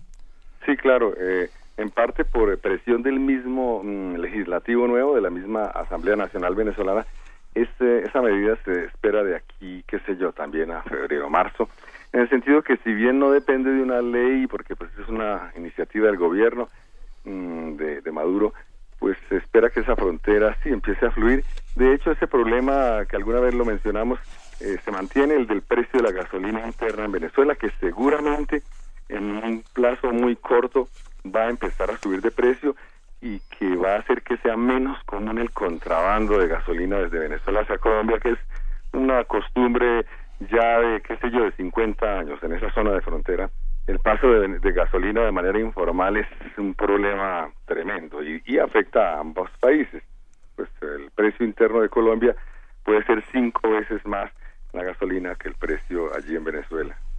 Venga, pues muchísimas gracias César Augusto Montes. Eh, seguiremos charlando sobre lo que va pasando en Venezuela y en Colombia y en esta frontera común.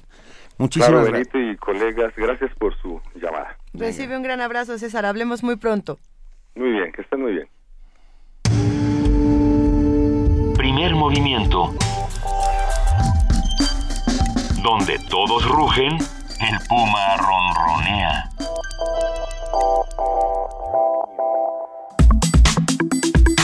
Nota Nacional. El proyecto de construcción del corredor cultural Chapultepec-Zona Rosa quedó en el pasado según lo anunció el gobierno capitalino, tras reiterar su respeto a la decisión de los habitantes de la delegación Cuauhtémoc, que se pronunciaron dos por uno en contra de esta obra. La consulta celebrada este domingo sobre el proyecto del corredor entrecomillado Chapultepec, eh, cultural, digamos, eh, marca un antes y un después en la participación de los habitantes de la Ciudad de México respecto a cualquier obra urbanística que se pretenda desarrollar en esta capital. Esto lo aseguró la diputada local Margarita Martínez Fischer.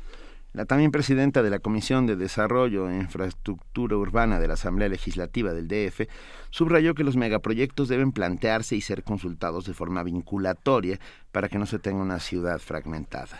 Patricia Mercado, secretaria de Gobierno del Distrito Federal, informó que el jefe de gobierno ha dado instrucciones de hablar con urbanistas y con vecinos para ver si es que se construye otra propuesta de rehabilitación de la avenida Chapultepec. Sobre la lectura que se le puede dar a los datos de participación de la consulta sobre el corredor Chapultepec y todo lo que sucedió alrededor y quien estuvo muy cerca y fue un protagonista invaluable es Alberto Ruiz Sánchez, escritor, editor y y, muy ferviente crítico, ah, muy atinado crítico de lo que estaba sucediendo.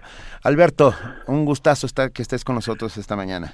Muy buenos días, Benito. Muy buenos días, Isabel Inés. ¿Cómo están, Juana Inés? Estamos muy bien, muchas gracias. A ver, cuenta, cuéntanos, por favor, Alberto, ¿cómo ves el resultado?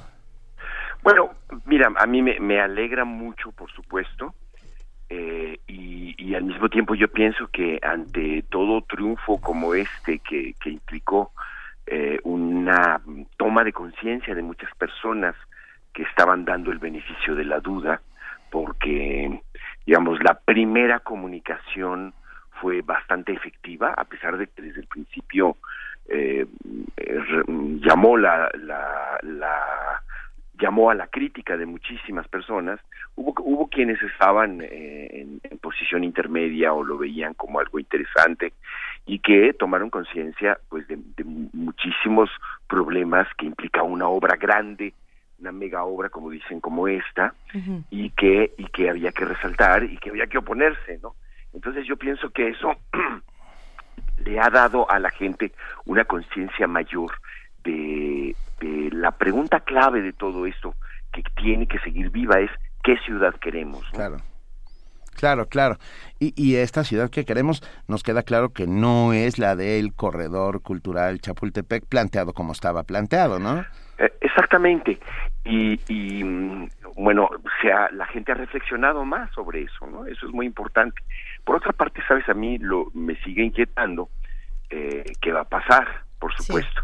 Y de- no sé si recuerdas, o sea, la, mi, mi, mi, mi- primer comentario eh, tocaba puntos sobre los que hay que trabajar y que el, el Procedemex no trabajó eh, y que y que hay que trabajarlos sea cual sea la opción si se, si se hace una opción a nivel o se hace una opción eh, a- de, segundo piso había que trabajar estos temas no y son los de estudiar cuáles son las consecuencias de la obra que se haga en todo el, el perímetro no y a mí eso eh, eso no se ha hecho. O sea no no por haber ganado la, la consulta este ya nos quitamos todos los peligros, ¿no?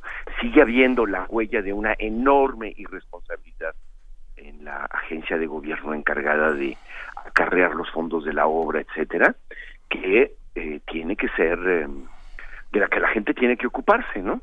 De la que el gobierno tiene que ocuparse. O sea, porque, digamos, el, los constructores se encargan de hacer los estudios sísmicos de un edificio, pero al gobierno le, le concierne hacer los estudios de qué impacto tendrá ese edificio, eh, varias cuadras a la redonda, y sobre todo si son 20 y si sobre todo si son 30. Entonces, ese, ese, esa otra responsabilidad que rebasa la obra individual es algo que no se ha hecho, ¿no? Eh. Que, mira, nos, nos escriben muy, muy rápidamente ¿no? Sí. los amigos que hacen comunidad todos los días con nosotros. Y Sid Guzmán pregunta que qué sabes del plan B al corredor cultural. Sí, absolutamente nada, yo no sé nada. Yo no sé nada, además, bueno, yo yo además este renuncié de ese consejo y, y no se ha reunido y, y, y bueno, y aunque se hubiera reunido, yo ya no tengo nada que ver. Sí. Oye, oye Alberto, Desgraciadamente, pero estaré al tanto porque, ¿sabes? Tenemos que vigilar eh, que esta manera de hacer las cosas, suponiendo que se ha hecho lo indispensable y no se ha hecho, y decir que se ha hecho, y, y eh, eso es lo que a mí me parece que es parte de la, de la enfermedad eh, antidemocrática disfrazada de democracia. ¿no? claro. ¿Qué, qué bien se siente cuando de repente triunfa la ciudadanía en el sentido de que se toman en cuenta sus decisiones, ¿no? Sí, caray. Y, y además, sabes, este, durante todo el proceso pues, vas viendo de qué tanto deciden intervenir o no intervenir. O sea, tú, tú todo el mundo lo vio, el, el, el- el- las primeras sesiones de supuestos partidarios del sí y del no dentro, ya organizadas por el Instituto Electoral, estuvieron manipuladísimas, o sea, era un teatro, ¿no? O sea, todo daba eh, indicios de que el teatro, de que el gobierno se iba a ir a manejar su teatro a fondo, ¿no? Y después hubo también durante la votación eh, gente que se ve que pasaba lista, ¿no? O sea que obviamente da la impresión de que tenían una recompensa de algún gremio o algo por por em, por su voto, ¿no? Les fotografiaban el voto y se y entonces es este eh, creo yo que eh, el, el gobierno tiene que tomar una decisión eh, a favor o en contra y que yo creo que si hubiera ganado el sí, a final de cuentas el gobierno se hubiera inclinado por el no, a- después de continuar la batalla, porque hubieran venido, sabes, hay, hay varios amparos, hay varias demandas, eh, hay mm, nuevos problemas que van, o sea, eso no se, no iba a comenzarse a construir inmediatamente y todo ese desgaste posterior, más el desgaste de haber hecho una consulta, más el desgaste de, de la manipulación, porque porque sabes que ya todo se sabe. Eh, eh, cuando son oficinas de gobierno que manipulan los votos, ya no todos son compactos, sino que ya hay gente dentro, a veces un secretario menor que no está de acuerdo, y pues te filtra una foto, te filtra, te filtra una información, te dice no digas que fui yo, pero aquí están haciendo listas electorales, o sea, es este, ya todo, todo se sabe, no lo van a poder ocultar tan fácilmente, ¿no? Y yo creo que en todo gobierno, en este como en todo gobierno, pues hay personas que sí creen en, en una consulta democrática abierta y limpia y personas que tienen la tentación de manejarlo como manejan pues todas las cañerías de la de la ciudad, ¿no? Que tienen que ver con los corporativismos ocultos, eh, tú sabes, el, lo, lo que pagan, eh, lo que tienen que pagar para seguir eh, haciendo sus oficios supuestamente clandestinos, los eh, los vendedores ambulantes, los transportistas, muchos de las colonias populares, o sea, todo todo ese corporativismo que movilizan varias secciones del gobierno implican una forma de gobernar que es completamente opuesta, yo creo, a la que otras personas dentro del gobierno ven y, defienden y que vienen de, de, luchas sociales, defienden como una mayor transparencia y una mayor escucha a los ciudadanos. Entonces el gobierno hubiera tenido que echarse para atrás si hubiera ganado el sí. Y entonces pues más vale, no, yo creo que en algún momento dado estuvieron decidiendo, según nos cuentan, eh, si intervenir a fondo o no. Y, y se ve que que pues permitieron que la gente opinara, ¿no? Eso... Y menos mal. Sí, pues sí. Hay, hay, hay, algo interesante, Alberto, que me gustaría preguntarte. ¿Qué, qué sigue después de este tipo de participación ciudadana? Eh, porque, digamos, el corredor Chapultepec es el síntoma de muchas otras cosas que están ocurriendo en esta ciudad y de muchas otras construcciones. Eh, ¿Cómo nos integramos a otros proyectos? Y no solamente a este que está eh, en, en Avenida Chapultepec, sino también a los que están al sur de la ciudad, al norte. ¿Qué, qué hacemos entonces? Pues yo, yo pienso que, que, que, ¿sabes? Hay una necesidad de, que la gente de cada zona opine y que se beneficien de la de la participación de la gente que vive también en otras zonas, ¿no? Pero tiene que haber, yo creo que tiene que haber liderazgos locales que se hagan escuchar. Yo pienso que que eh, que sí hay una eh, voluntad de escuchar y de negociar, pero llega un momento en que el gobierno toma decisiones, ¿no? Que las tiene que tomar, si va o no va, después de negociar o de no negociar. Muchas veces la consulta es una manera de decir, bueno, ya se, se agotaron, ya nos peleamos mucho en la mesa, se agotó, aquí, aquí, hasta aquí llegamos, ¿no?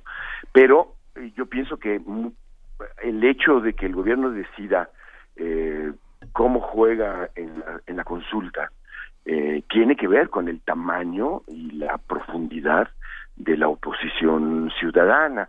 Eh, cada vez más eh, los ciudadanos tenemos que, que opinar, ¿no?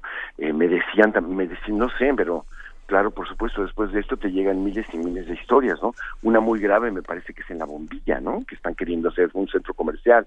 No. Ahí en Parque Lir Ah, en la bombilla, no, no, en, en, en, Álvaro Obregón, San Ángel. En Álvaro Obregón, sí. En donde está... Que, sí. ¿Y, ¿Y, qué es lo que irá a pasar, Alberto, eh, digamos, pensando como ciudadanos, pensando como habitantes de esta ciudad eh, y que ya no tenemos ganas de que, de que nos salgan con diferentes sorpresas cada día? Eh, de, ¿De dónde hasta acá? Porque, bueno, ya se logró lo de la consulta, pero, pero el problema de esto de participar es que no se puede acabar en un día. No, no puede uno darse por, por ciudadanizado y ya terminar con el asunto. Sí, sabes, mira, yo, yo, yo, creo, yo creo mucho en, en, en, la necesidad de que, de que los movimientos sociales eh, produzcan leyes, uh -huh. eh, produzcan prácticas legales de, de manifestación de lo que la gente quiere y que y que no, nunca se debe agotar como una peregrinación para ver al Latuani político para que conceda o no ceda o, o, al gobierno para que escuche o no escuche pues porque ya lo sabemos o sea los un gobierno te escucha y a los tres años eh, cambiaron a la persona incluso dentro del mismo gobierno y te escucha más o no te escucha nada y, o te escucha en época electoral sí o sí es sí por supuesto hay miles de factores que que intervienen Uh -huh. Entonces, por eso yo creo que, que hay una, una parte de, de, responsabilidad de quienes sean capaces de formular lo que sucede en términos de aumentar la gobernabilidad participativa, ¿no? Yo, yo creo que eh, yo creo eh, en eso, ¿no? En la, en la, eh, en que no, no todo debe solucionarse por una peregrinación manifestación, aunque sea importante, la, manifestar es expresar, ¿no? Uh -huh. Pero al mismo tiempo eh, no debe agotarse ahí, porque entonces se transforma eh, en, eh, en peregrinación lo que tiene que transformarse en ley y en principios de convivencia ciudadana, ¿no? Sí, de- debería existir una suerte de Secretaría del Sentido Común que no existe en ningún lado, ¿verdad? ¿A, a poco no está?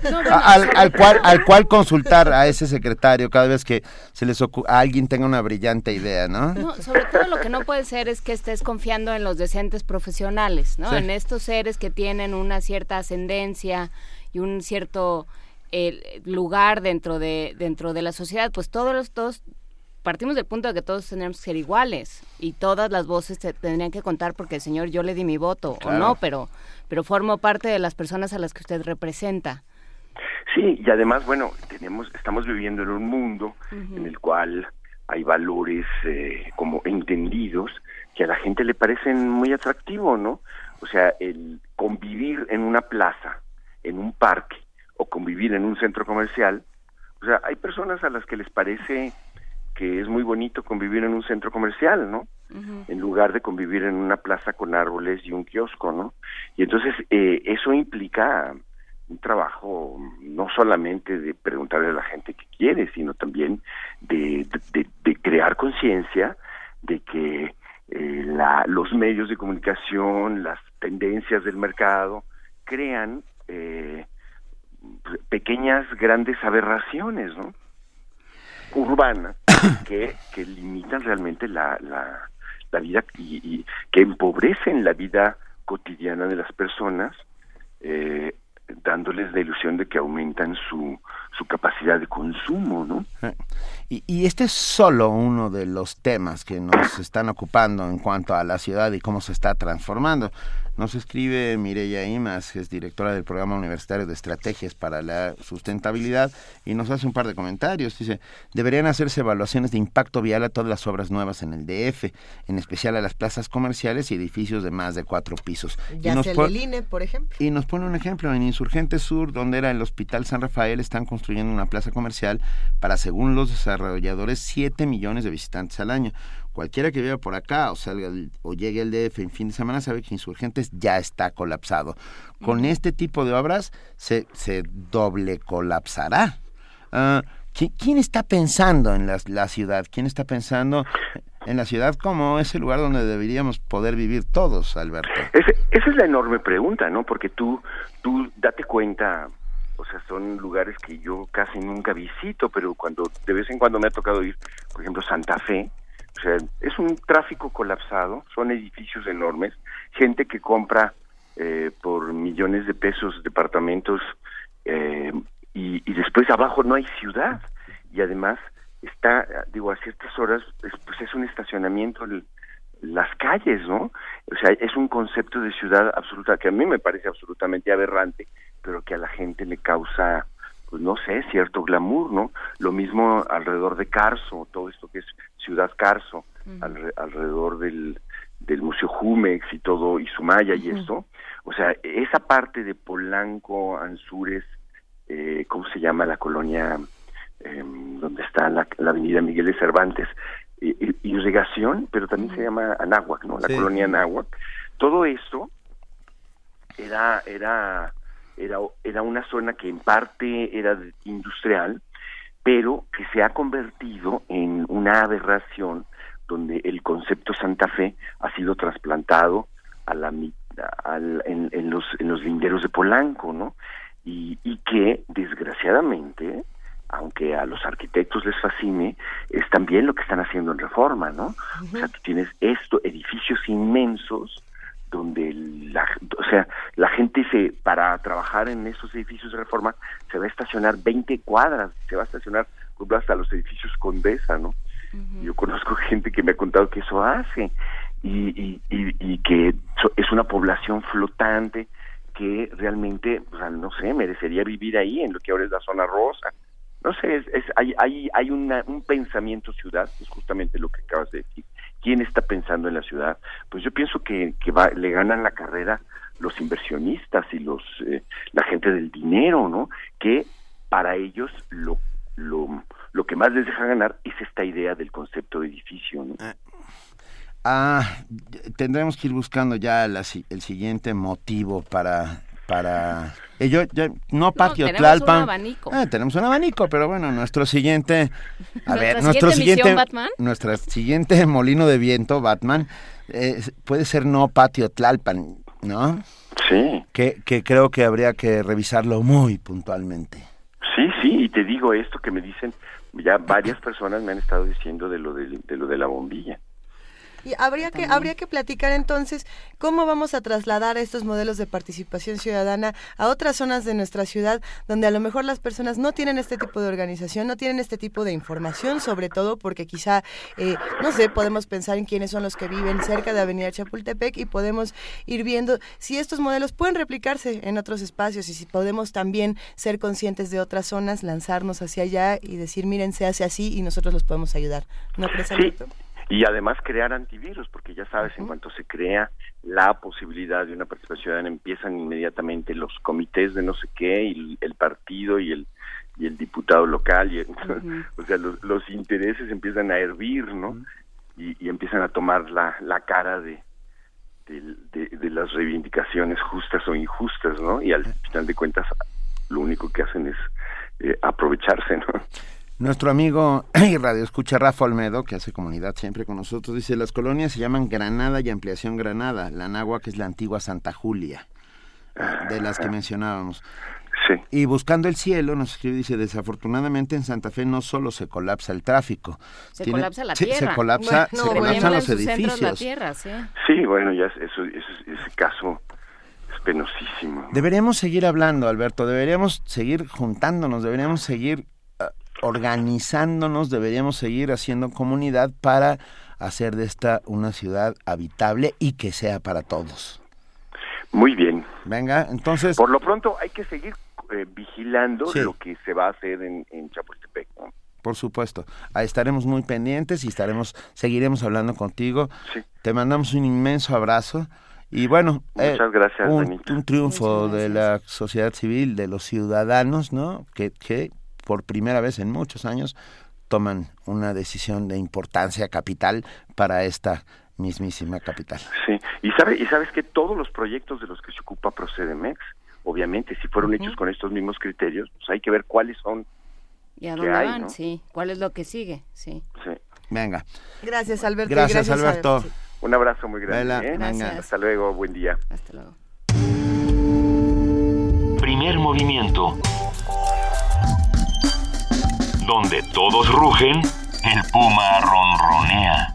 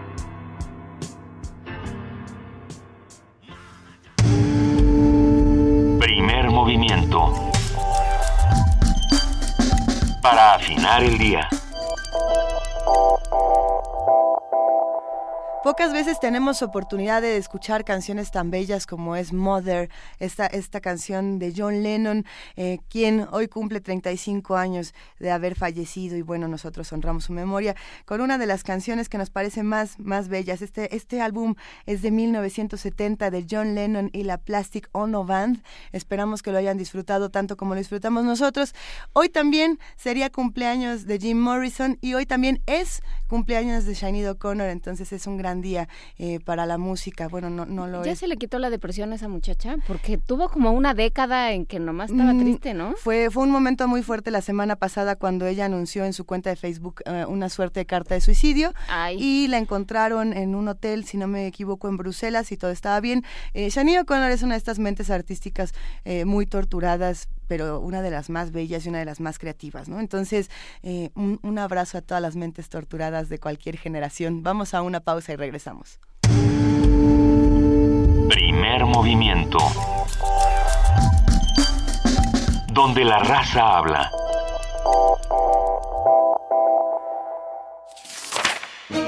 Millones de páginas solicitan cientos de ojos que las supervisen. Buscamos estudiantes bibliófilos que quieran ser becarios en nuestro equipo de trabajo.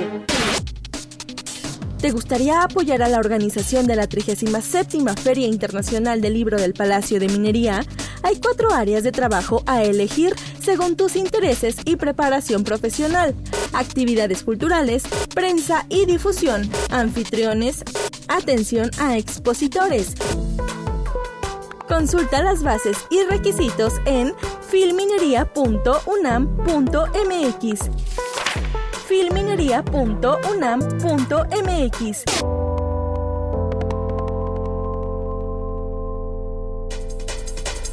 Invitan la dirección de la Feria Internacional del Libro del Palacio de Minería y la Facultad de Ingeniería.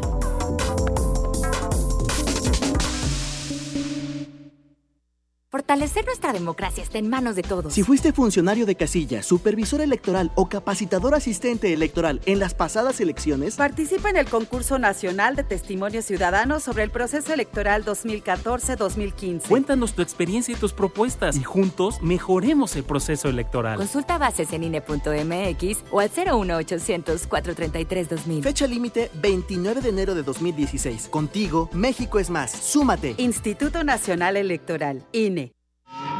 Este año, la Feliz Navidad también es con F de FM.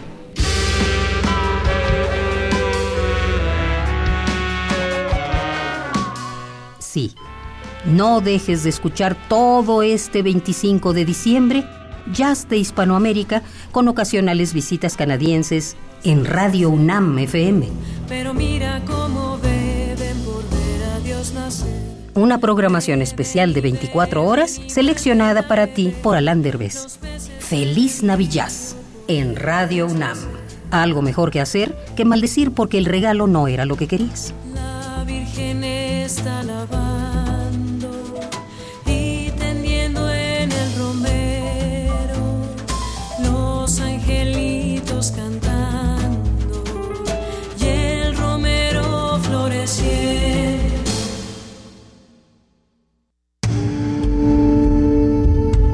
Primer movimiento.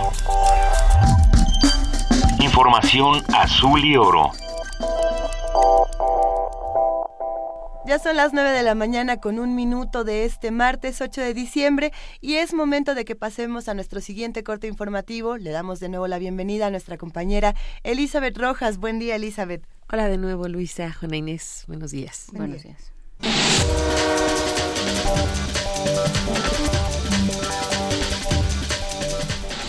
El titular de la Comisión Federal para la Protección contra Riesgos Sanitarios, Miquel Arriola, informó que tienen 10 días para emitir cuatro permisos para el consumo de la marihuana. Reveló que este lunes fueron notificados por la Suprema Corte de Justicia de la Nación sobre el amparo tramitado por integrantes de una organización. Por último, reveló que hasta el momento han llegado a la COFEPRIS 155 solicitudes de ciudadanos que buscan la autorización. La Procuraduría General de la República informó que Antonio Ceguera Cervantes, hermano del líder del cártel Jalisco Nueva Generación, Nemesio Ceguera, fue ingresado en el Penal Federal de Hermosillo, Sonora. El agente del Ministerio Público Federal, adscrito a la Subprocuraduría Especializada de Investigación Delincuencia de Delincuencia Organizada, consignó a Antonio Ceguera por su presunta responsabilidad en delitos contra la salud y portación de armas de fuego de uso exclusivo de las Fuerzas Armadas. El hermano de Nemesio Ceguera, alias El Mencho, fue detenido durante un operativo realizado el pasado 3 de diciembre en el municipio de Tlajomulco, Jalisco. La Organización Mundial del Comercio determinó que México y Canadá tienen derecho a imponer sanciones comerciales sobre Estados Unidos por un monto de alrededor de mil millones de dólares al año. Esto por una disputa sobre el etiquetado de la carne. La Organización Mundial de Comercio determinó que en el caso de México, nuestro país puede imponer sanciones por hasta 228 millones de dólares, cifra menor a los 780 millones que México buscaba. El precio del petróleo mexicano continúa desplomándose, siguiendo la tendencia internacional. Este lunes el crudo mexicano se vendió a 29.91 dólares el barril, su cotización más baja desde diciembre de 2008. La caída de los precios del petróleo ha sido la respuesta a las diferencias que se manifestaron en la reunión del viernes de la OPEP, en la que no se pudo llegar a un acuerdo para reducir la producción de petróleo. En información internacional, las negociaciones de paz en Yemen se reanudan a partir del 15 de diciembre. El enviado especial del secretario general para Yemen, Ismail Ud Sheikh Ahmed, anunció este lunes en Ginebra que llegó a un acuerdo con las partes en conflicto en ese país para reiniciar una tanda de consultas a partir del próximo día 15 de diciembre en Suiza, en un lugar aún por determinar. Las conversaciones buscan establecer un alto el fuego permanente, mejorar la situación humanitaria y el retorno a una transición política pacífica y ordenada. En un encuentro con la prensa, Ahmed informó que él presidirá las negociaciones, que contarán por un lado con la presencia del gobierno yemení y por el otro de los hutis y otros actores relevantes. Durante las conversaciones, ambas partes contarán con ocho negociadores y cuatro consejeros. He estado alentando firmemente a las partes en que adopten medidas de confianza mutua como la implementación de un alto el fuego, la liberación de prisioneros y que faciliten la entrega de ayuda humanitaria. Estas constituirían pasos positivos en la disminución de tensiones y facilitarían el camino a un acuerdo de paz en Yemen, declaró Ahmed. Finalmente, el enviado especial aprovechó la ocasión para recordar una vez más que solo una solución política pondrá fin a la crisis en ese país. Jordi Trujols, Naciones Unidas, Nueva York.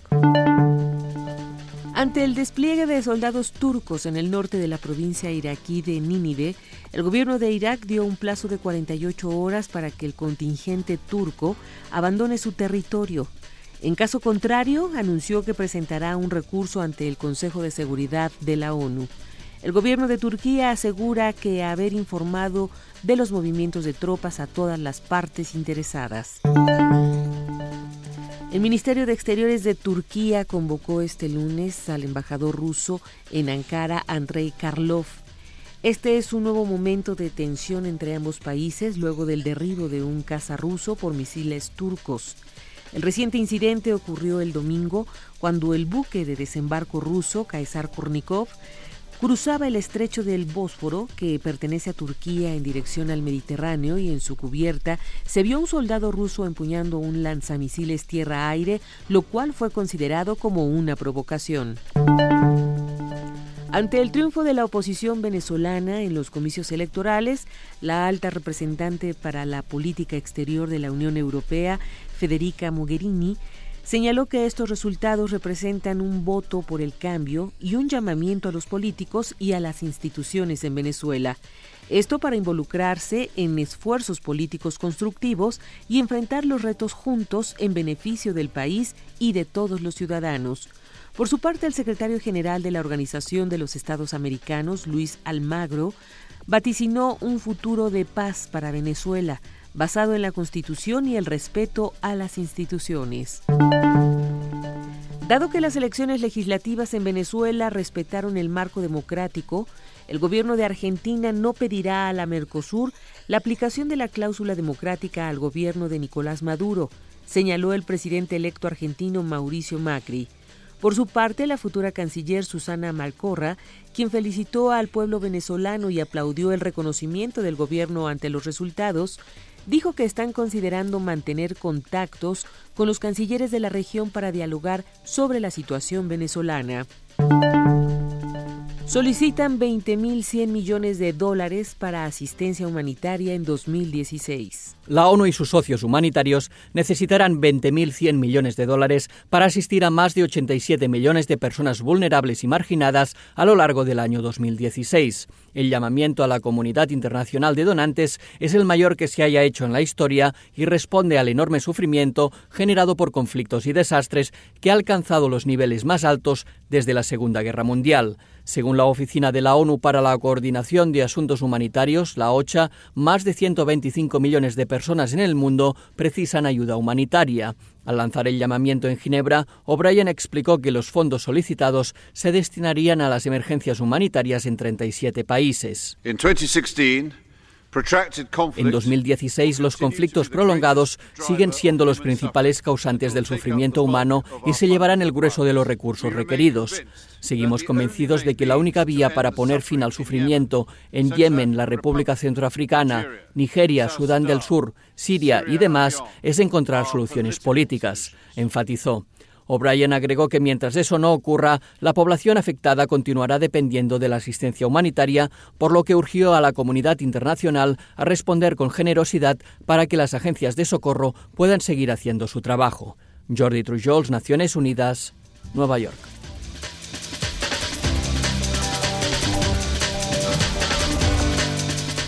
Son las 9 de la mañana con 9 minutos de este diciembre 8 y agradecemos enormemente a nuestra compañera Elizabeth Rojas por este corte informativo. Y nos vemos mañana, Elizabeth, a las 8. Así es, Benito, hasta mañana. Buen día para todos. Gracias.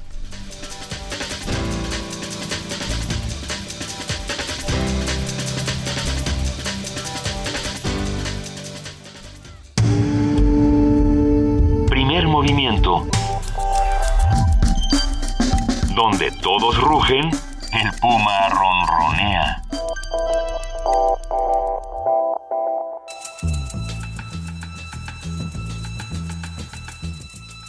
Es hora de poesía necesaria.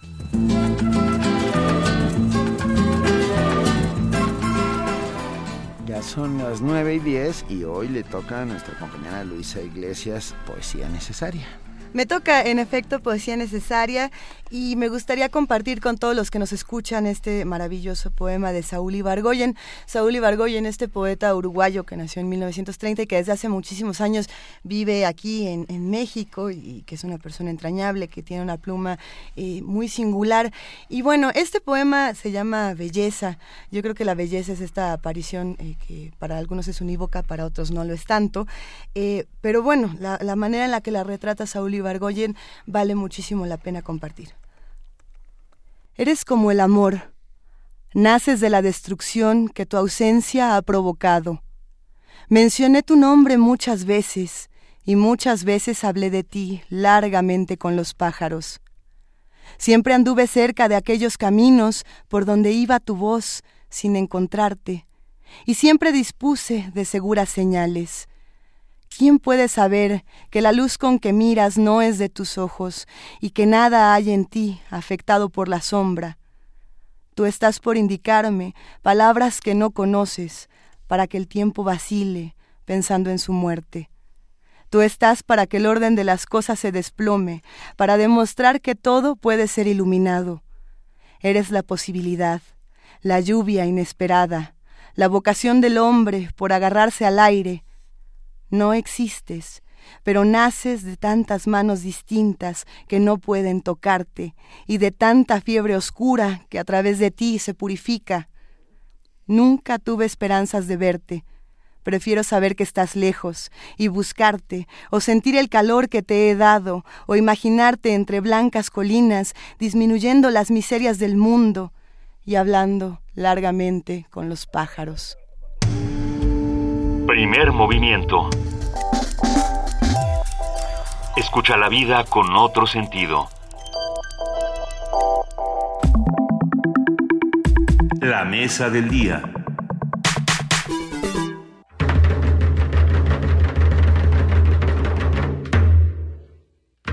Recientemente el diario británico The Guardian dio a conocer que tuvo acceso a un manual de 24 páginas perteneciente al autodenominado Estado Islámico.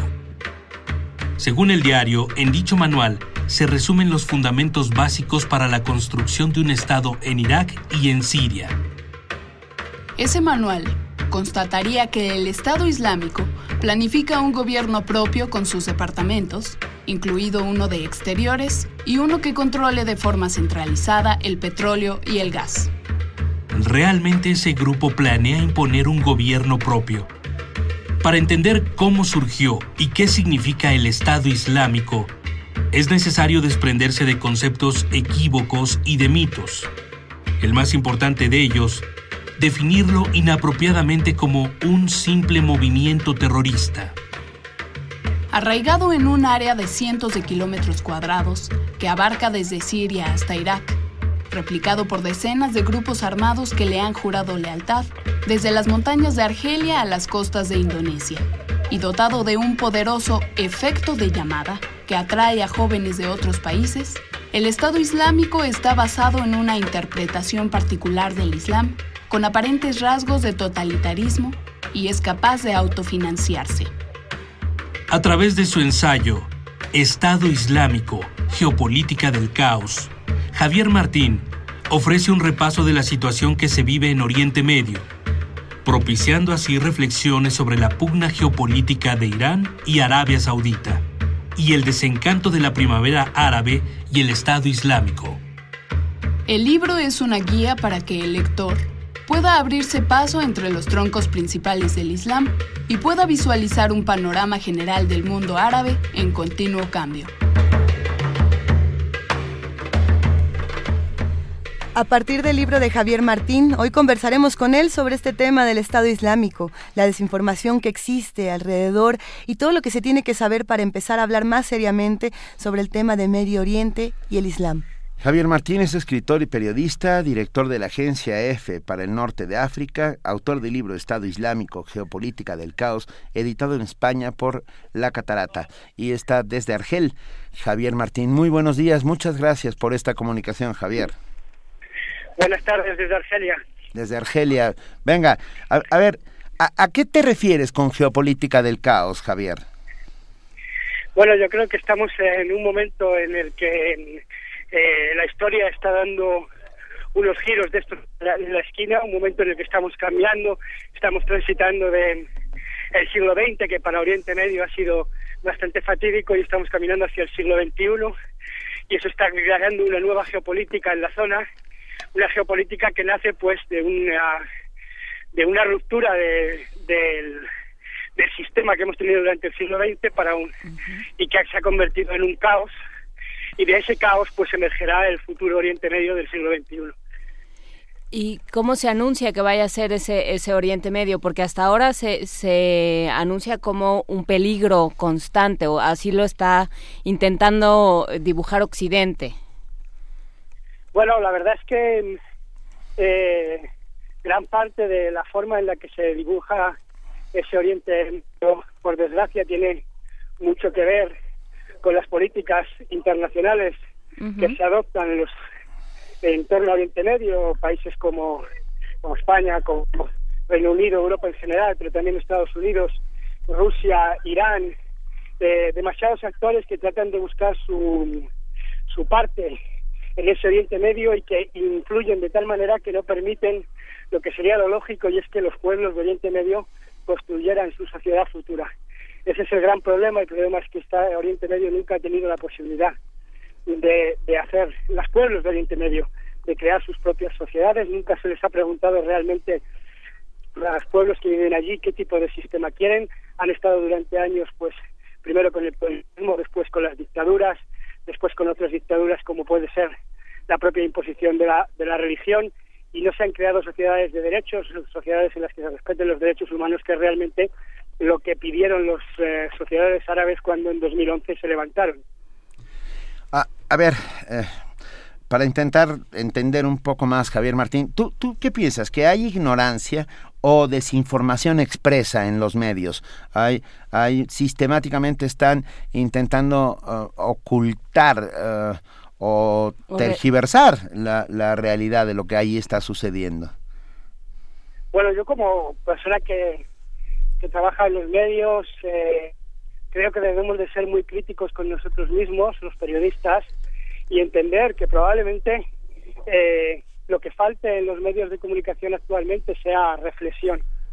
Eh, creo que se va demasiado prisa con las noticias, las noticias se trituran, se reflexiona poco, se tiene poco tiempo para intentar ir a la profundidad de cuestiones, eh, enseguida una noticia eh, supera a la siguiente, porque tenemos herramientas que así lo permiten, que son muy útiles, como puede ser eh, Twitter, como puede ser cualquier red social en Internet, pero que eso no debería de ser óbice para dejar paso a otro tipo de periodismo en el que la reflexión, eh, la investigación, eh, también también aporte eh, aporte luz, porque probablemente no es la desinformación venga por la falta de profundidad y de reflexión. Y tú que te has ocupado, que te has, eh, de, te has preocupado por reflexionar cómo ves este conflicto, porque sí, ha sido, en efecto ha sido muy sencillo poner a todo el Oriente Medio en la misma canasta y e, y caer a veces en reduccionismos, a veces en, conclusiones fáciles y a veces en conclusiones francamente perversas. ¿Y qué es lo que está sucediendo realmente en, en Oriente Medio? Hablabas de, la prima, de la fallida primavera árabe hasta cierto punto. Y entonces, ¿qué, ¿qué, es lo que se ha desencadenado después y a qué nos estamos enfrentando? Bueno, yo creo que de, de, cierto prisma no debemos de ser optimistas, sino más bien pesimistas, porque estamos viendo sobre todo ahora en el intento de solución de la de la guerra en Siria, de ese plan o ese proyecto de los países de apoyo a Siria que, que, que implementar a partir del, del 1 de enero, es que eh, se vuelven a repetir errores eh, del pasado, se vuelven a intentar imponer políticas que no han funcionado durante el siglo XX y no ha habido por parte eh, de los actores en la región eh, esa um, necesaria eh, puesta final del, del siglo XX. Es decir, necesitamos dos líderes con ideas frescas, con un eh, conocimiento de las eh, de los vectores que hay en, en Oriente Medio, eh, que tengan unos objetivos diferentes, que escuchen a los pueblos de, de, la región que han gritado desde el año 2011 y que seguirán gritando. Es decir, el pesimismo parte de que um, leemos el, el, el, el plan actual que, que, se quiere imponer en Siria y nos lleva a entender que estamos todavía en las viejas políticas. ¿Qué viejas políticas? eh... Bueno, para mí las viejas políticas son aquellas en las que, como digo, eh, han primado siempre más los intereses eh, los países de alrededor, de las potencias occidentales, siempre han sido mucho más importantes los intereses de esas potencias internacionales que los deseos y las necesidades de los pueblos de Oriente Medio. Eso no ha cambiado, sigue siendo mm, la solución que se propone para Siria es una solución que probablemente eh, sea mm, eh, buena o, se ajuste a las necesidades que tiene Estados Unidos, que tiene Europa, pero que seguramente no tenga nada que ver con los eh, deseos y los anhelos de los, de los sirios. Por lo tanto, creo que esas son las viejas eh, políticas que deben de cambiarse. En, redes sociales, como mencionabas, Javier, se discuten muchas cosas constantemente y los temas eh, tienen una caducidad breve, digámoslo así.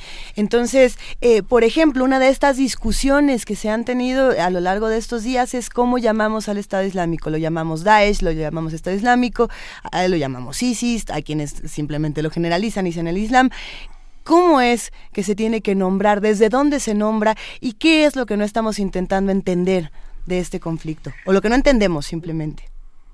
Bueno, una de las razones por las que se juega tanto con el nombre y se y se ha politizado tanto el nombre es precisamente a la hora de reconocer exactamente quién es nuestro enemigo. Llamarlo Estado Islámico es reconocer que es algo más que un movimiento terrorista y lo es porque está trabajando como trabaja un Estado y esa es su ambición y utilizar Daesh es intentar llevarlo, eh, minimizar o despreciar cuál es realmente su, su significado. Daesh, además, es, un, es una que no existe, por mucho que digamos que es el acrónimo del Estado Islámico para Irak y Levante en árabe.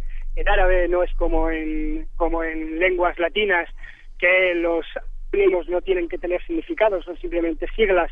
En la lengua árabe cualquier palabra tiene que tener significado, aunque sea un acrónimo.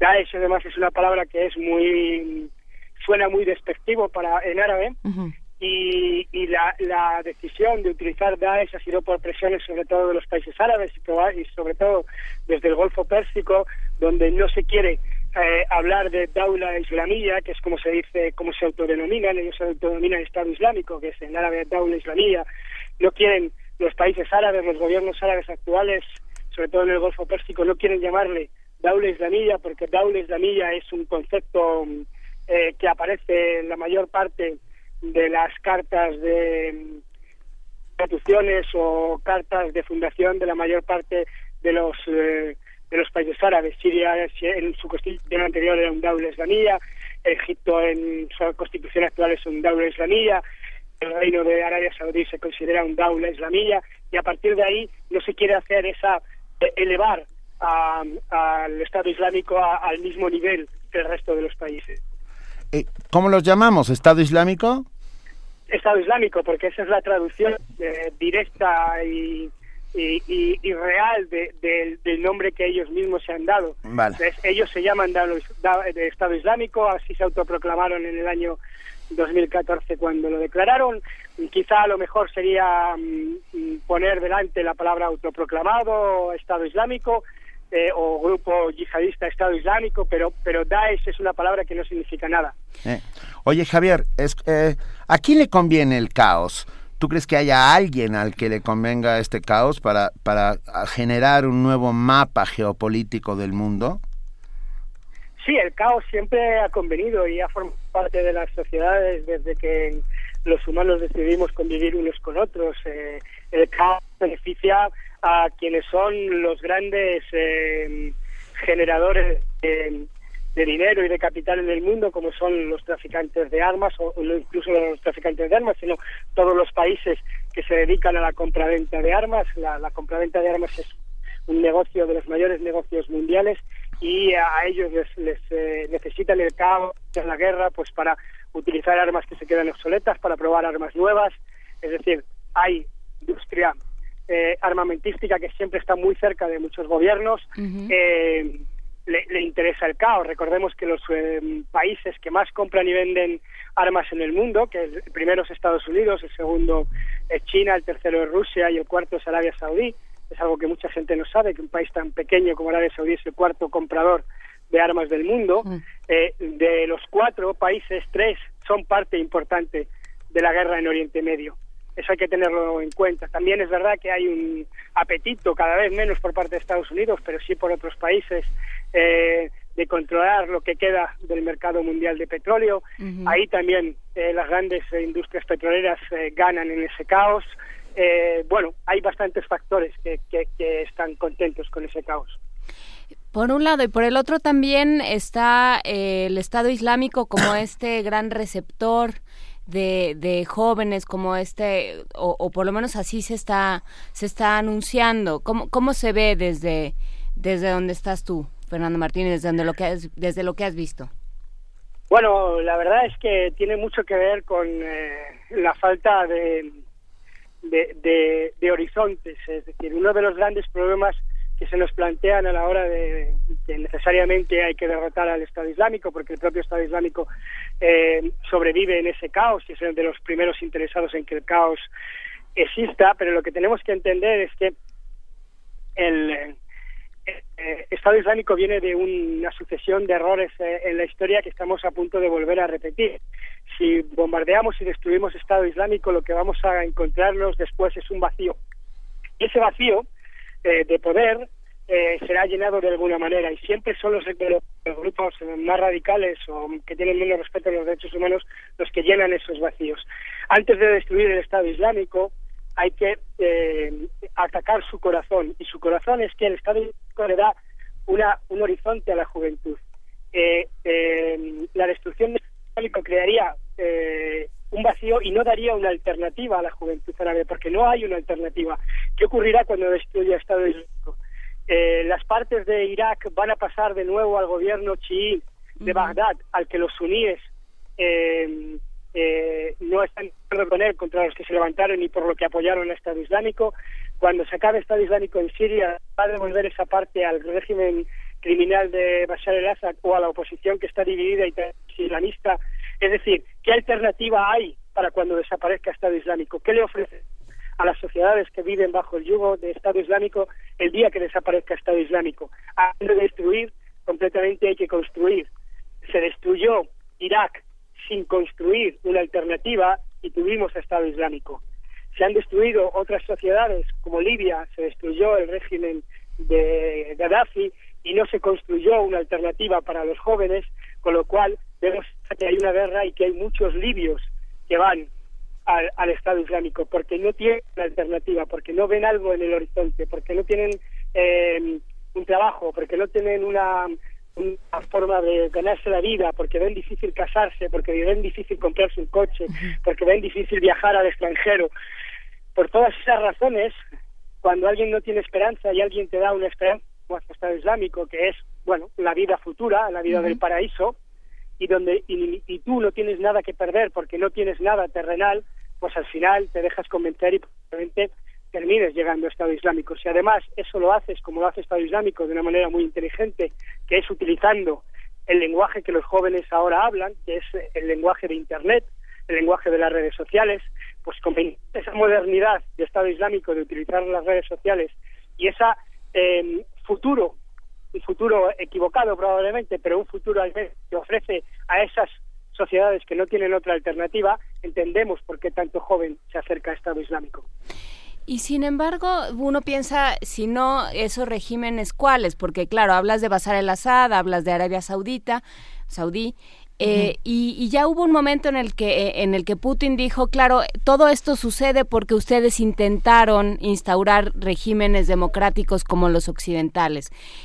¿Cuál es el punto? Hay un punto medio, Fernando Martín. Tú dirías cómo resolver, digamos, no, no es, supongo que no tienes la respuesta, ¿no? Mm, supongo que nadie la tiene, pero ¿cómo empezar a resolver estas carencias, estos, estas heridas tremendas en, en todo el área de Medio Oriente? Bueno, yo creo que, que Putin eh, lee la idea como, como a él le interesa y él entiende que esto todo es porque se intentó eh, poner sociedades democráticas, pero en realidad tenemos que mirar un poquito más atrás y no mirar de forma interesada como Putin que eh, antes de que se intentara a partir de 2011 instaurar sociedades democráticas en todo el mundo árabe, esas sociedades democráticas estuvieron bajo dictaduras. Y muchas de esas dictaduras, la mayoría, la de Siria, la de Egipto, eh, eh, la propia de Irán, otras muchas son eh, dictaduras que estaban basadas en el modelo socialista y, comunista. Es decir, vamos a entender que partimos de sociedades que no tuvieron derechos, que siempre estuvieron bajo el yugo de la dictadura y que no es intentar poner en marcha sociedades democráticas, sino que el problema procede en que ante aquella dictadura se permitió que la dictadura acabara con cualquier tipo de oposición civil y laica. Cuando eh, aquellas dictaduras como Hierro destruyeron la oposición, crearon un vacío y cuando la dictadura eh, cae, ese vacío, eh, como no hay una oposición para llenarlo, es la oposición religiosa la que se hace con el poder y por eso fracasan las primaveras árabes.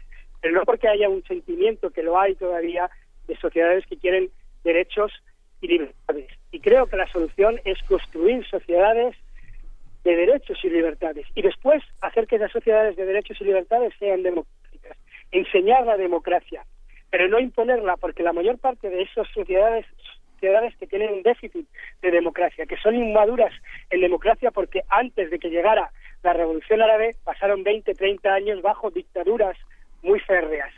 Y ese es el gran problema. El gran problema es que, como digo, hay que volver a construir, hay que, hay que eh, intentar construir sociedades nuevas, sociedades en las que la, el pilar fundamental no sea ir a votar en las urnas, porque mucha gente no sabe qué significa votar el pilar de esas sociedades sea el respeto escrupuloso a los derechos humanos, que es algo que compartimos todos. Hay muchas maneras de democracia, cada país se vota de una manera u otra, pero solamente hay una manera de respeto a los derechos humanos.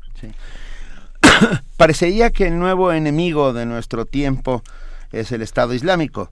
Quiero decir, Occidente ha ido buscando enemigos para mantener ciertos eh, controles o equilibrios, o equilibrios, pero un enorme riesgo es confundir al Estado Islámico con el Islam y esto está sucediendo. Ah, ya cualquiera que profese la religión o que esté cerca de ella se convierte en una suerte de sospechoso o enemigo instantáneo.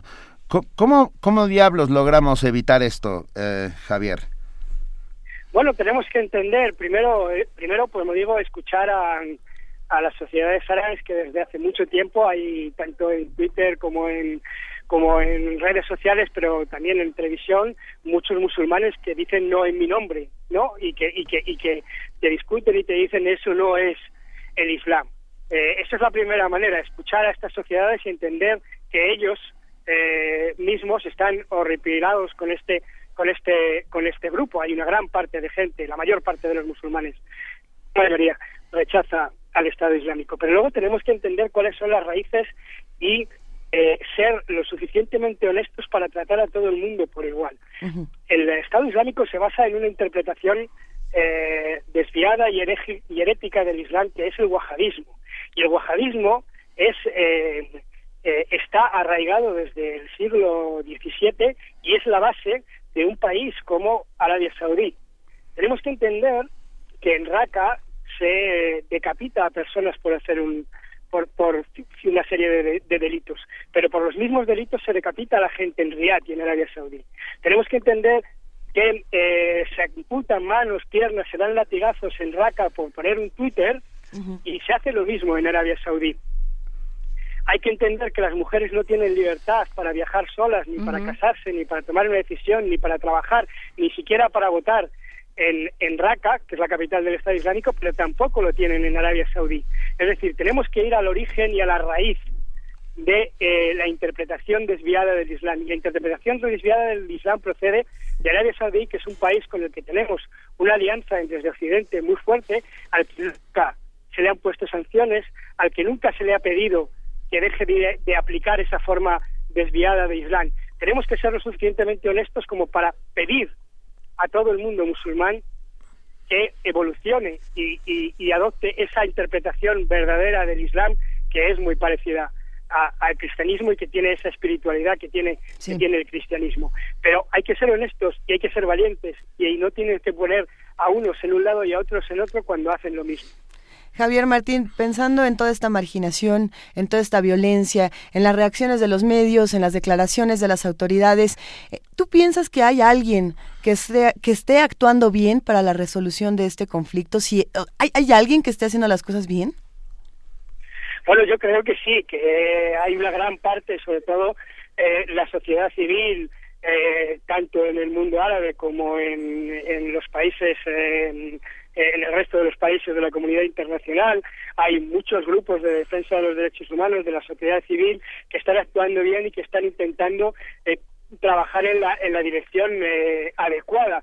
Eh, lo que necesitan es a lo mejor un mayor apoyo institucional y un, un, mayor apoyo de la, de la población e incluso de los propios medios de comunicación, pero evidentemente que hay que hay bases y hay pilares para construir y solucionar eh, este, este conflicto, pero, como digo, tiene que ser desde un prisma diferente al que hemos utilizado durante los últimos 20, 30 años, un prisma diferente al que hemos utilizado en, en, el final del siglo XX. Eh, la Unión Europea a la que yo pertenezco, pues puedo ser muy crítico porque ha, ha, ha mirado siempre al Mediterráneo, a los países árabes, no les ha mirado de tú a tú, de cara a cara, ojo a ojo, sino que los ha, se ha centrado en una mm, eh, relación primero económica y después venía lo demás. Esa creo que son una mala manera de acometer los problemas. Los problemas hay que hablarlos, hay que llevar con la población y hay que construir sociedades a través de las de la sociedad civil que es realmente la que está trabajando en ese en ese camino. Pues muy bien, Javier Martín, escritor, periodista, director de la agencia EFE para el Norte de África, autor del libro Estado Islámico, Geopolítica del caos, espérame. No, yo, yo querría darle una vuelta a lo de la sociedad civil. Eh, ¿Cómo está funcionando la sociedad civil en Medio Oriente, Javier? Pues está, está, está funcionando con muchas, con muchas dificultades, pero con, con mucho tesón y con mucha eh, y, con mucha decisión. Es decir, están trabajando desde abajo, con, eh, eh, acercándose a los barrios, trabajando en la educación, que es, lo, que es la base y principal para, para acabar con estos conflictos. Es decir, es la educación desde donde debe partir cualquier solución definitiva. Tenemos que entender que a la gente no hay que decirle que tiene que ir a votar, sino que hay que decirle para qué es su voto y qué significa votar en muchas ocasiones eso no ocurre.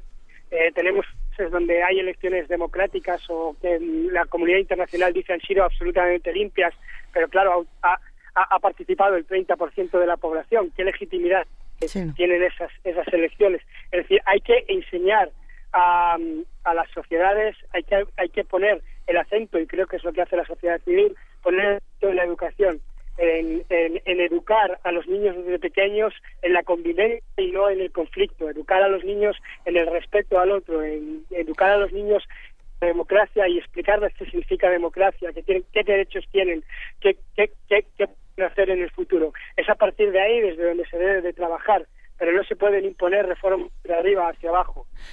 hay que trabajar desde abajo hacia arriba. Sí, pero ¿cómo se logra eso eh, si, por ejemplo, si son niños que crecen con estos mensajes como el de Donald Trump ayer, eh, de vamos a, revisar, vamos a tomar en cuenta todos, todas y cada una de los, de, los inmigrantes, vamos a, tratar de, de, revisar que todos los atentados y todos los... Eh, todos los ataques de pronto empiecen a vincularse de alguna o de otra manera con, con yihadismo, con ideas eh, islamistas, con esta comunidad. ¿Cómo, cómo, ¿Cómo quitas ese mensaje? ¿Cómo contrarrestas ese mensaje? Bueno, yo creo que de la misma manera que los que los violentos eh, son capaces de enviar su mensaje a través de las redes sociales, a través de los canales como puede ser Internet, a través de la televisión, a través de, de las mezquitas, eh, ellos trabajan en, esa educación. Evidentemente, si tú al final, eh, eh, esto es una, no es una solución, un problema que se pueda solucionar de la noche a la mañana.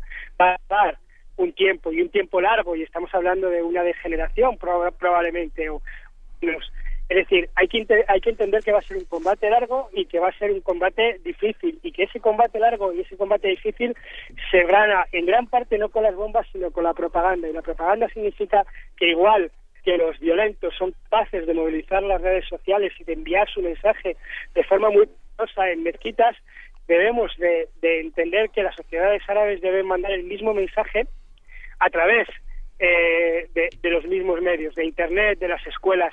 Lo que no puede ser es que se manden mensajes que son los mismos mensajes que que hace el Estado Islámico. Es decir, a la violencia respondemos con más violencia. A las bombas se, se, responde con bombardeos sobre Raqqa en los que mueren en los que mueren civiles y que probablemente consiguen. Yo mm, puedo poner mi experiencia propia. En el año 2014 en, en Gaza estuve durante el mes entero bajo las bombas y al final uno entiende si todos los días te bombardean, pum, pum, pum, pum, y ves morir niños y ves morir eh, personas y ves es muy fácil que al final te radicalices y digas, yo también quiero vengarme de esto. Es decir, la violencia, responder a la violencia con la violencia solo genera más violencia. Responder a la violencia con violencia solo genera más violencia y sin embargo parece que no podemos salir de este de este círculo interminable. Eh, ¿Crees, Javier, que habrá alguna resolución en, los próximos meses o no? ¿Qué, ¿Qué es lo que podemos esperar que pase, sobre todo cuando no se está deteniendo la violencia?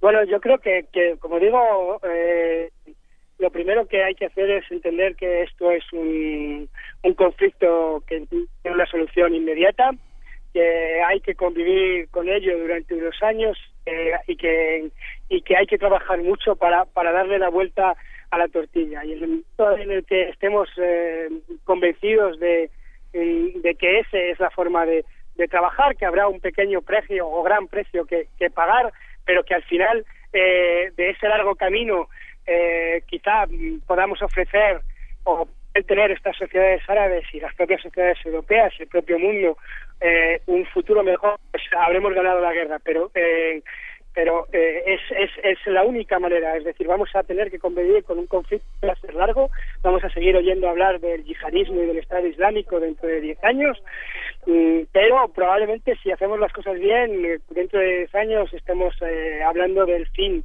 de esta lacra o estemos hablando incluso de una lacra que, que, que, que, es del pasado. Pero solamente si se, si se entiende que esto es una guerra larga y que tiene que trabajarse desde, desde dentro y a través de las propias sociedades árabes, escuchándole a las sociedades musulmanas qué es lo que realmente ellos quieren. Venga. Javier Martín, escritor, periodista, director de la agencia EFE para el Norte de África, autor del libro Estado Islámico, Geopolítica del Caos. Desde Argelia, muchísimas gracias por estar esta mañana aquí en Radio UNAM en primer movimiento. Te mandamos un fuerte abrazo y te agradecemos enormemente estos comentarios. Muchas gracias a vosotros y buen día. Muchas gracias. Primer movimiento. Escucha la vida con otro sentido. Es sin duda un problema, hablábamos precisamente fuera del aire de cómo... Y de cómo entenderlo. ¿Cómo lo entiendes para comenzar a resolverlo? Y yo estoy completamente de acuerdo en que la sociedad civil está, está manifestándose en contra de la violencia. El problema es que si las autoridades no dicen basta, eh, ¿quiénes están controlando las armas? ¿Quiénes dicen no a los bombardeos? Son los civiles los que los están sufriendo, ¿no? Precisamente. Pero bueno, es un tema complejo y sin duda vamos a seguir teniendo noticias del Estado Islámico, el Daesh o como, o como lo vayamos a llamar. Pero en este momento vamos a hablar de otra cosa que está afectando al planeta eh, de una manera muy radical. Estamos hablando eh, de la contaminación, de, todo este cambio climático. paralizado por la contaminación el día de hoy. Gravísimo, gravísimo todo lo que está sucediendo en nuestro planeta. Y bueno, ¿desde dónde se resuelve? Se resuelve en la COP. Eh, ¿Quién está hablando de esto? Eh, las grandes empresas, las pequeñas comunidades. ¿Cómo se está discutiendo todo este tema? Lo vamos a platicar con la doctora Mireya Imas, directora del programa universitario de estrategias para la sustentabilidad. Antes el Puma, ahora el Pues. ¿Cómo estás, Mireya? Muy buenos días. Muy buenos días, Luisa, Benito, Juan Inés. Qué, gusto escucharte, Mirella. ¿Cómo están en esta mañana fría, fresca? Fríos. Pero bien, ¿eh? Bien, bien. Bien, bien. Mirella, ¿qué ha pasado con estas otras voces de la copla? ¿Se están escuchando? ¿Qué, qué cuéntanos, por favor? Les voy a contar, mira, así muy, muy apretadamente haremos una síntesis de dónde estamos parados ahorita en la COP21 tanto digamos desde el punto de vista de las negociaciones formales como precisamente lo que ha pasado fuera de programa. Esto es que están diciendo esas otras voces que están agrupadas frente al llamémosle gatopardismo que ha dominado las anteriores reuniones climáticas. Y bueno, recordemos que hoy en París están 195 países negociando el resultado final de la cumbre y que 186 países presentaron sus contribuciones nacionales previstas y determinadas. Sabemos que existe ya un borrador de 48 páginas con 26 artículos, pero con la pequeña cantidad de 939 corchetes. Esto es lo que se reserva a discusión. Y de ahí tiene que salir un texto final, el cual todavía no sabemos si va a ser un acuerdo, un pacto, un tratado o qué cosa. Sin embargo, debe aprobarse este viernes. Esta semana las negociaciones se metieron ya a la cancha de los ministros y hasta ahora el documento, este de los corchetes, trata de respetar el principio de igualdad y responsabilidad común, pero diferenciada, en función de las capacidades y características de cada nación. Este es un punto muy importante que han estado discutiendo sobre todo las, las naciones eh, pobres. Y todo el mundo parece estar de acuerdo en realizar el mayor esfuerzo posible para no llegar a los dos grados Celsius de incremento en la temperatura promedio del planeta. Pero a partir de este punto, digamos, el panorama se nos complica. Para empezar, los compromisos existentes hasta, hasta ahora no son suficientes para no rebasar los dos grados, de acuerdo con Mario Molina, quien sostuvo hace unas semanas que las intenciones de reducción de emisiones de gases de efecto invernadero que cada país ya había presentado son insuficientes. Y eh, con esta afirmación coinciden otros científicos como Rob Jackson, Jennifer Mill de la Universidad de Stanford quienes publicaron recientemente un estudio en Nature Climate Change y dicen que sin acciones de mitigación inmediata y sustancial, el tiempo está agotado para evitar los dos grados centígrados. Y además, aunque los dos grados se consideren un límite seguro por parte de la comunidad científica, los líderes de los 30 países más vulnerables decidieron hacerse oír y hacerse oír fuerte y claro en la declaración o con la declaración París-Manila al exigir que no se excedan los 1.5 grados con el fin de evitar efectos catastróficos para sus países. Entre los firmantes de esta declaración se cuentan Costa Rica, Samoa, Etiopía, Filipinas, Líbano y Bangladesh. La declaración de París-Manila es una de las más fuertes que han ocurrido en la cumbre y busca lograr un acuerdo que permita descarbonizar por completo la economía mundial mediante energías renovables en 2050 y alcanzar las cero emisiones entre 2060 y 2080. Otro de los grandes temas es la diferenciación, cómo distribuir la carga de las reducciones y el financiamiento que requieren, si ésta debe correr a cargo de los países desarrollados o compartirse con los países en vías de desarrollo, lo que esto último quiera decir. O en idioma COP, los países anexo 1 y los países anexo 2. Pero en este remake de nosotros los pobres y ustedes los ricos, el tema es delimitar a cada grupo. Hasta ahora se han empleado la Convención Marco de la ONU sobre Cambio Climático, pero este texto data del 92 y ciertamente de entonces a la fecha el mundo ha cambiado mucho. China, Sudáfrica o la India han crecido a grandes saltos y sus emisiones se han multiplicado, así como lo que podrían aportar sus economías. En el aspecto financiero se encuentra otro de los temas muy calientes. La meta es alcanzar 100 mil millones de dólares anuales para mitigación y adaptación a partir del 2020, pero no existe un acuerdo sobre qué tipo de aportaciones se considerarán parte del financiamiento. Así pues, todo está por decidirse en París. Y en este contexto resaltan las declaraciones como las del presidente de Bolivia, Evo Morales, quien pidió descolonizar los recursos naturales y constituir un Tribunal Internacional de Justicia Climática. En el mismo tono, el presidente de Ecuador, Rafael Correa, insistió en que debe reconocerse la deuda ecológica de las naciones ricas con los países pobres. Y bueno, mientras la moneda sigue en el aire, ha resultado esperanzadora la multiplicación de las pequeñas voces, las de los ciudadanos comunes o de a pie, como les decimos, que se movilizaron en decenas de ciudades al inicio de la cumbre o con acciones como la marcha de mil activistas que desde el Ártico llegaron a París a entregarle una piedra de esas frías y lejanas tierras al representante de las Islas Marshall, una isla que está, un país que está a punto de desaparecer.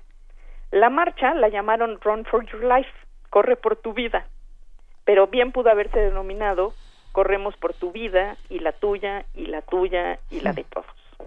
Y bueno, pues esa es nuestra participación del día de hoy. No, bueno, estamos empezando a correr, deberíamos empezar a correr todos por la vida de todos. Eh, pues sí. Es que ese es el punto, que estamos entendiendo por progreso. No, estamos entendiendo otras cosas, por, pero estamos entendiendo otra cosa por progreso desde la revolución industrial, querida. Así es. Ah, o sea, el, carbón. Claro, o sea, que nos hace tanto bien a, los pulmones. Ahí fue donde. A los chinos. Bueno. Sí, claro. Los chinos se rehusan, ¿no, Mireya? Bueno, los chinos, Fíjate que los chinos se, se, rehusaban, pero, pero realmente hoy la, la economía china se está moviendo muy rápido a la descarbonización. Y es muy interesante porque, claro, tienen una estructura que en la cual es mucho más fácil decidir hacer acciones colectivas a nivel país y, bueno, inteligentemente se están moviendo este, hacia otras energías, básicamente las energías renovables.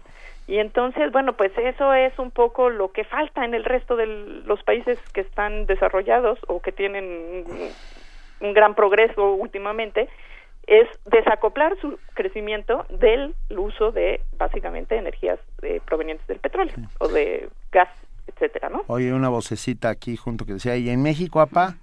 Y en México, apá, bueno, México es de los países que le gusta opinar mucho, siempre llevamos unas propuestas extraordinarias, pero ciertamente y, y tenemos leyes y reglamentos y normas y somos muy proactivos este y como me, me, comentan aquí alguien que me está escuchando me dice somos farol de la calle este y sí en, en realidad este México es un país que le ha apostado todo al petróleo no ¿Eh? y entonces es, tenemos una tarea muy grande enfrente para movernos también a las energías este renovables yo sigo preguntándome qué pasa si si nosotros cambiamos este este uso por energías renovables qué pasa con toda la economía que se que se sustenta en el uso del petróleo en nuestro país ¿Qué, qué pasaría, Mirella? Pues mira, eh, podrían pasar muchas cosas. La primera es que si es cierto que el petróleo es del Estado, pues no debería pasar tanto, ¿no? porque al final del día eh, una inversión eh, tecnológica en energías renovables, si se hiciera como apuesta de país, como se, hizo en su momento el tema de la expropiación petrolera, pues sería un cambio tecnológico en el cual el país se montaría y podría avanzar. El problema es que estamos apostando a que todo esto lo hagan empresas privadas, que se haga con recursos privados y privaticemos este el, cosas tan necesarias y, e, y absolutamente ya actualmente indispensables para la vida cotidiana como es la energía, ¿no? La luz, el, el, lo que necesitamos para cocinar, lo que necesitamos para calentarnos o para enfriarnos o para movernos. Entonces, bueno, aquí el tema es cómo vamos a hacer esta transición. ¿Quién la va a hacer y a qué costo, no? Y entonces, si esto no lo asumimos como un problema de Estado, difícilmente vamos a poder correr con mejor suerte. Difícil. Sí. Bueno, también me gustaría aprovechar para recomendar el artículo de Víctor Manuel Toledo hoy en la jornada, que lo tituló COP21 entre el mono pensante y el mono demente. y creo que creo que explica muy claramente esta esta dualidad, ¿no? Este, hacia dónde vamos y con quién vamos. Lo vamos a subir a nuestras redes sociales, Mirella. Eh, y bueno, pues la otra cosa es también acercarnos a lo que está haciendo el programa universitario de estrategias para la sustentabilidad. Todos tenemos una opción para sumarnos a este tipo de cambios, ¿no crees? Pues sí, eso es padrísimo. Y por supuesto aquí tenemos algunas ideas, este y pues también el, a veces pensamos que uno solo no puede hacer diferencia, pero si nos sumamos de uno, uno, uno, pues ahí vamos juntando también para poder hacer valer nuestra voz y nuestros deseos y empujar para que las cosas puedan cambiar. Claro que sí. Un abrazote, Mireya Imas, directora del Programa Universitario de Estrategias para la Sustentabilidad. El pues. Un abrazote para ustedes tres y un abrazo para el público de Primer Movimiento. Venga, gracias.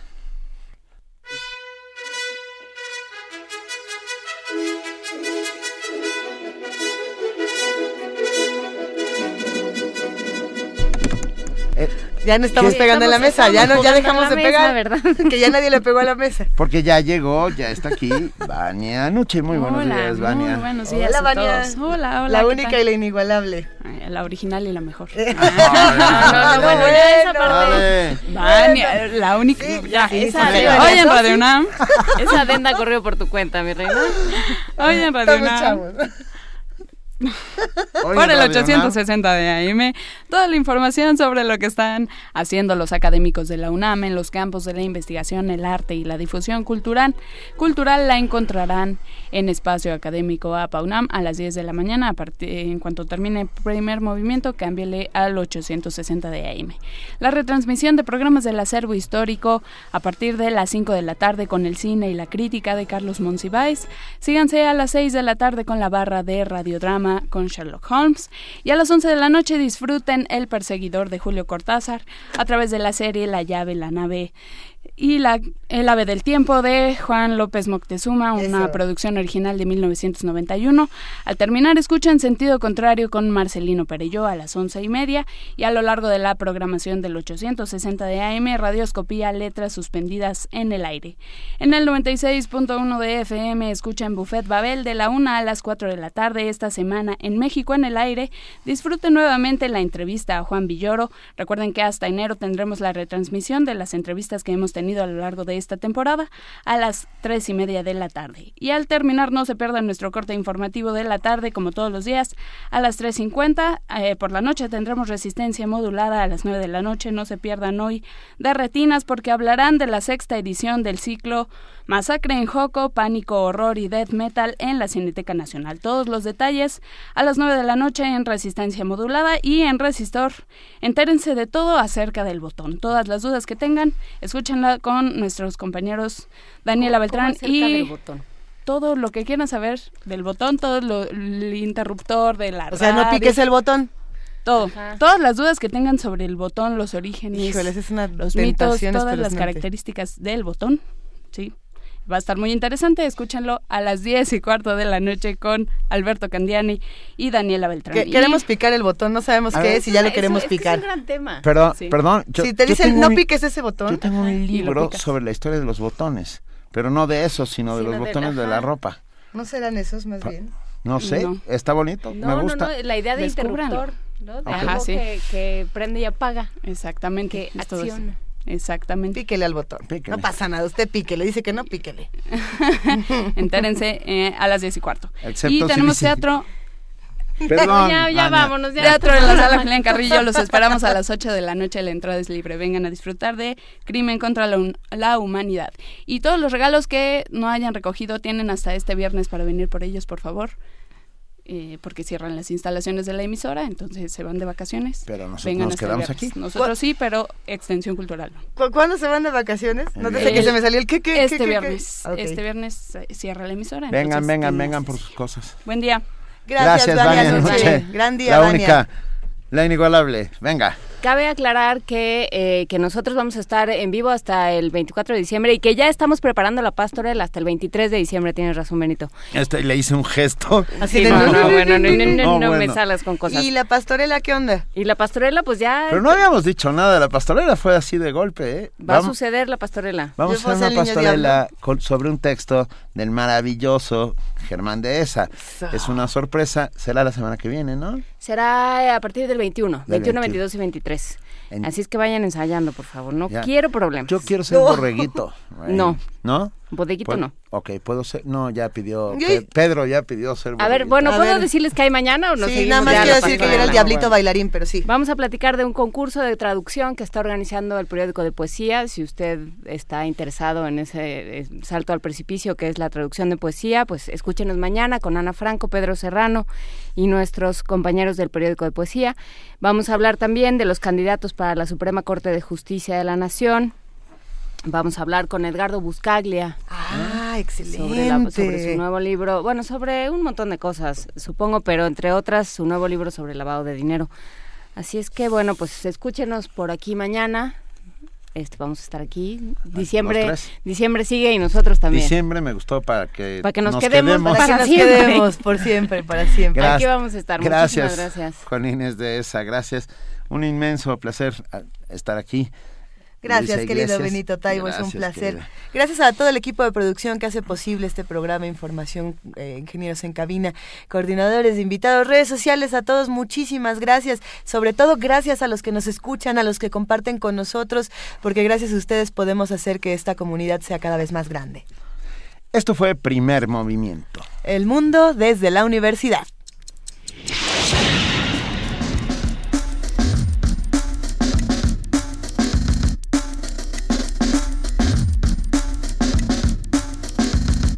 La Coordinación de Difusión Cultural de la UNAM y Radio UNAM presentaron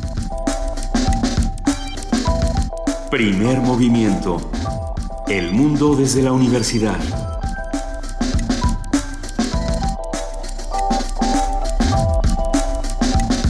Operación técnica Arturo González. Información Antonio Quijano, Amalia Fernández, Miriam Trejo, Dulce García, Cindy Pérez Ramírez, Cristina Godínez, Abraham Menchaca, Vania Nuche y Patricia Palacios. Producción Silvia Cruz Jiménez, Frida Saldívar, Paco Ángeles, Ameyali Fernández y Tamara Quirós.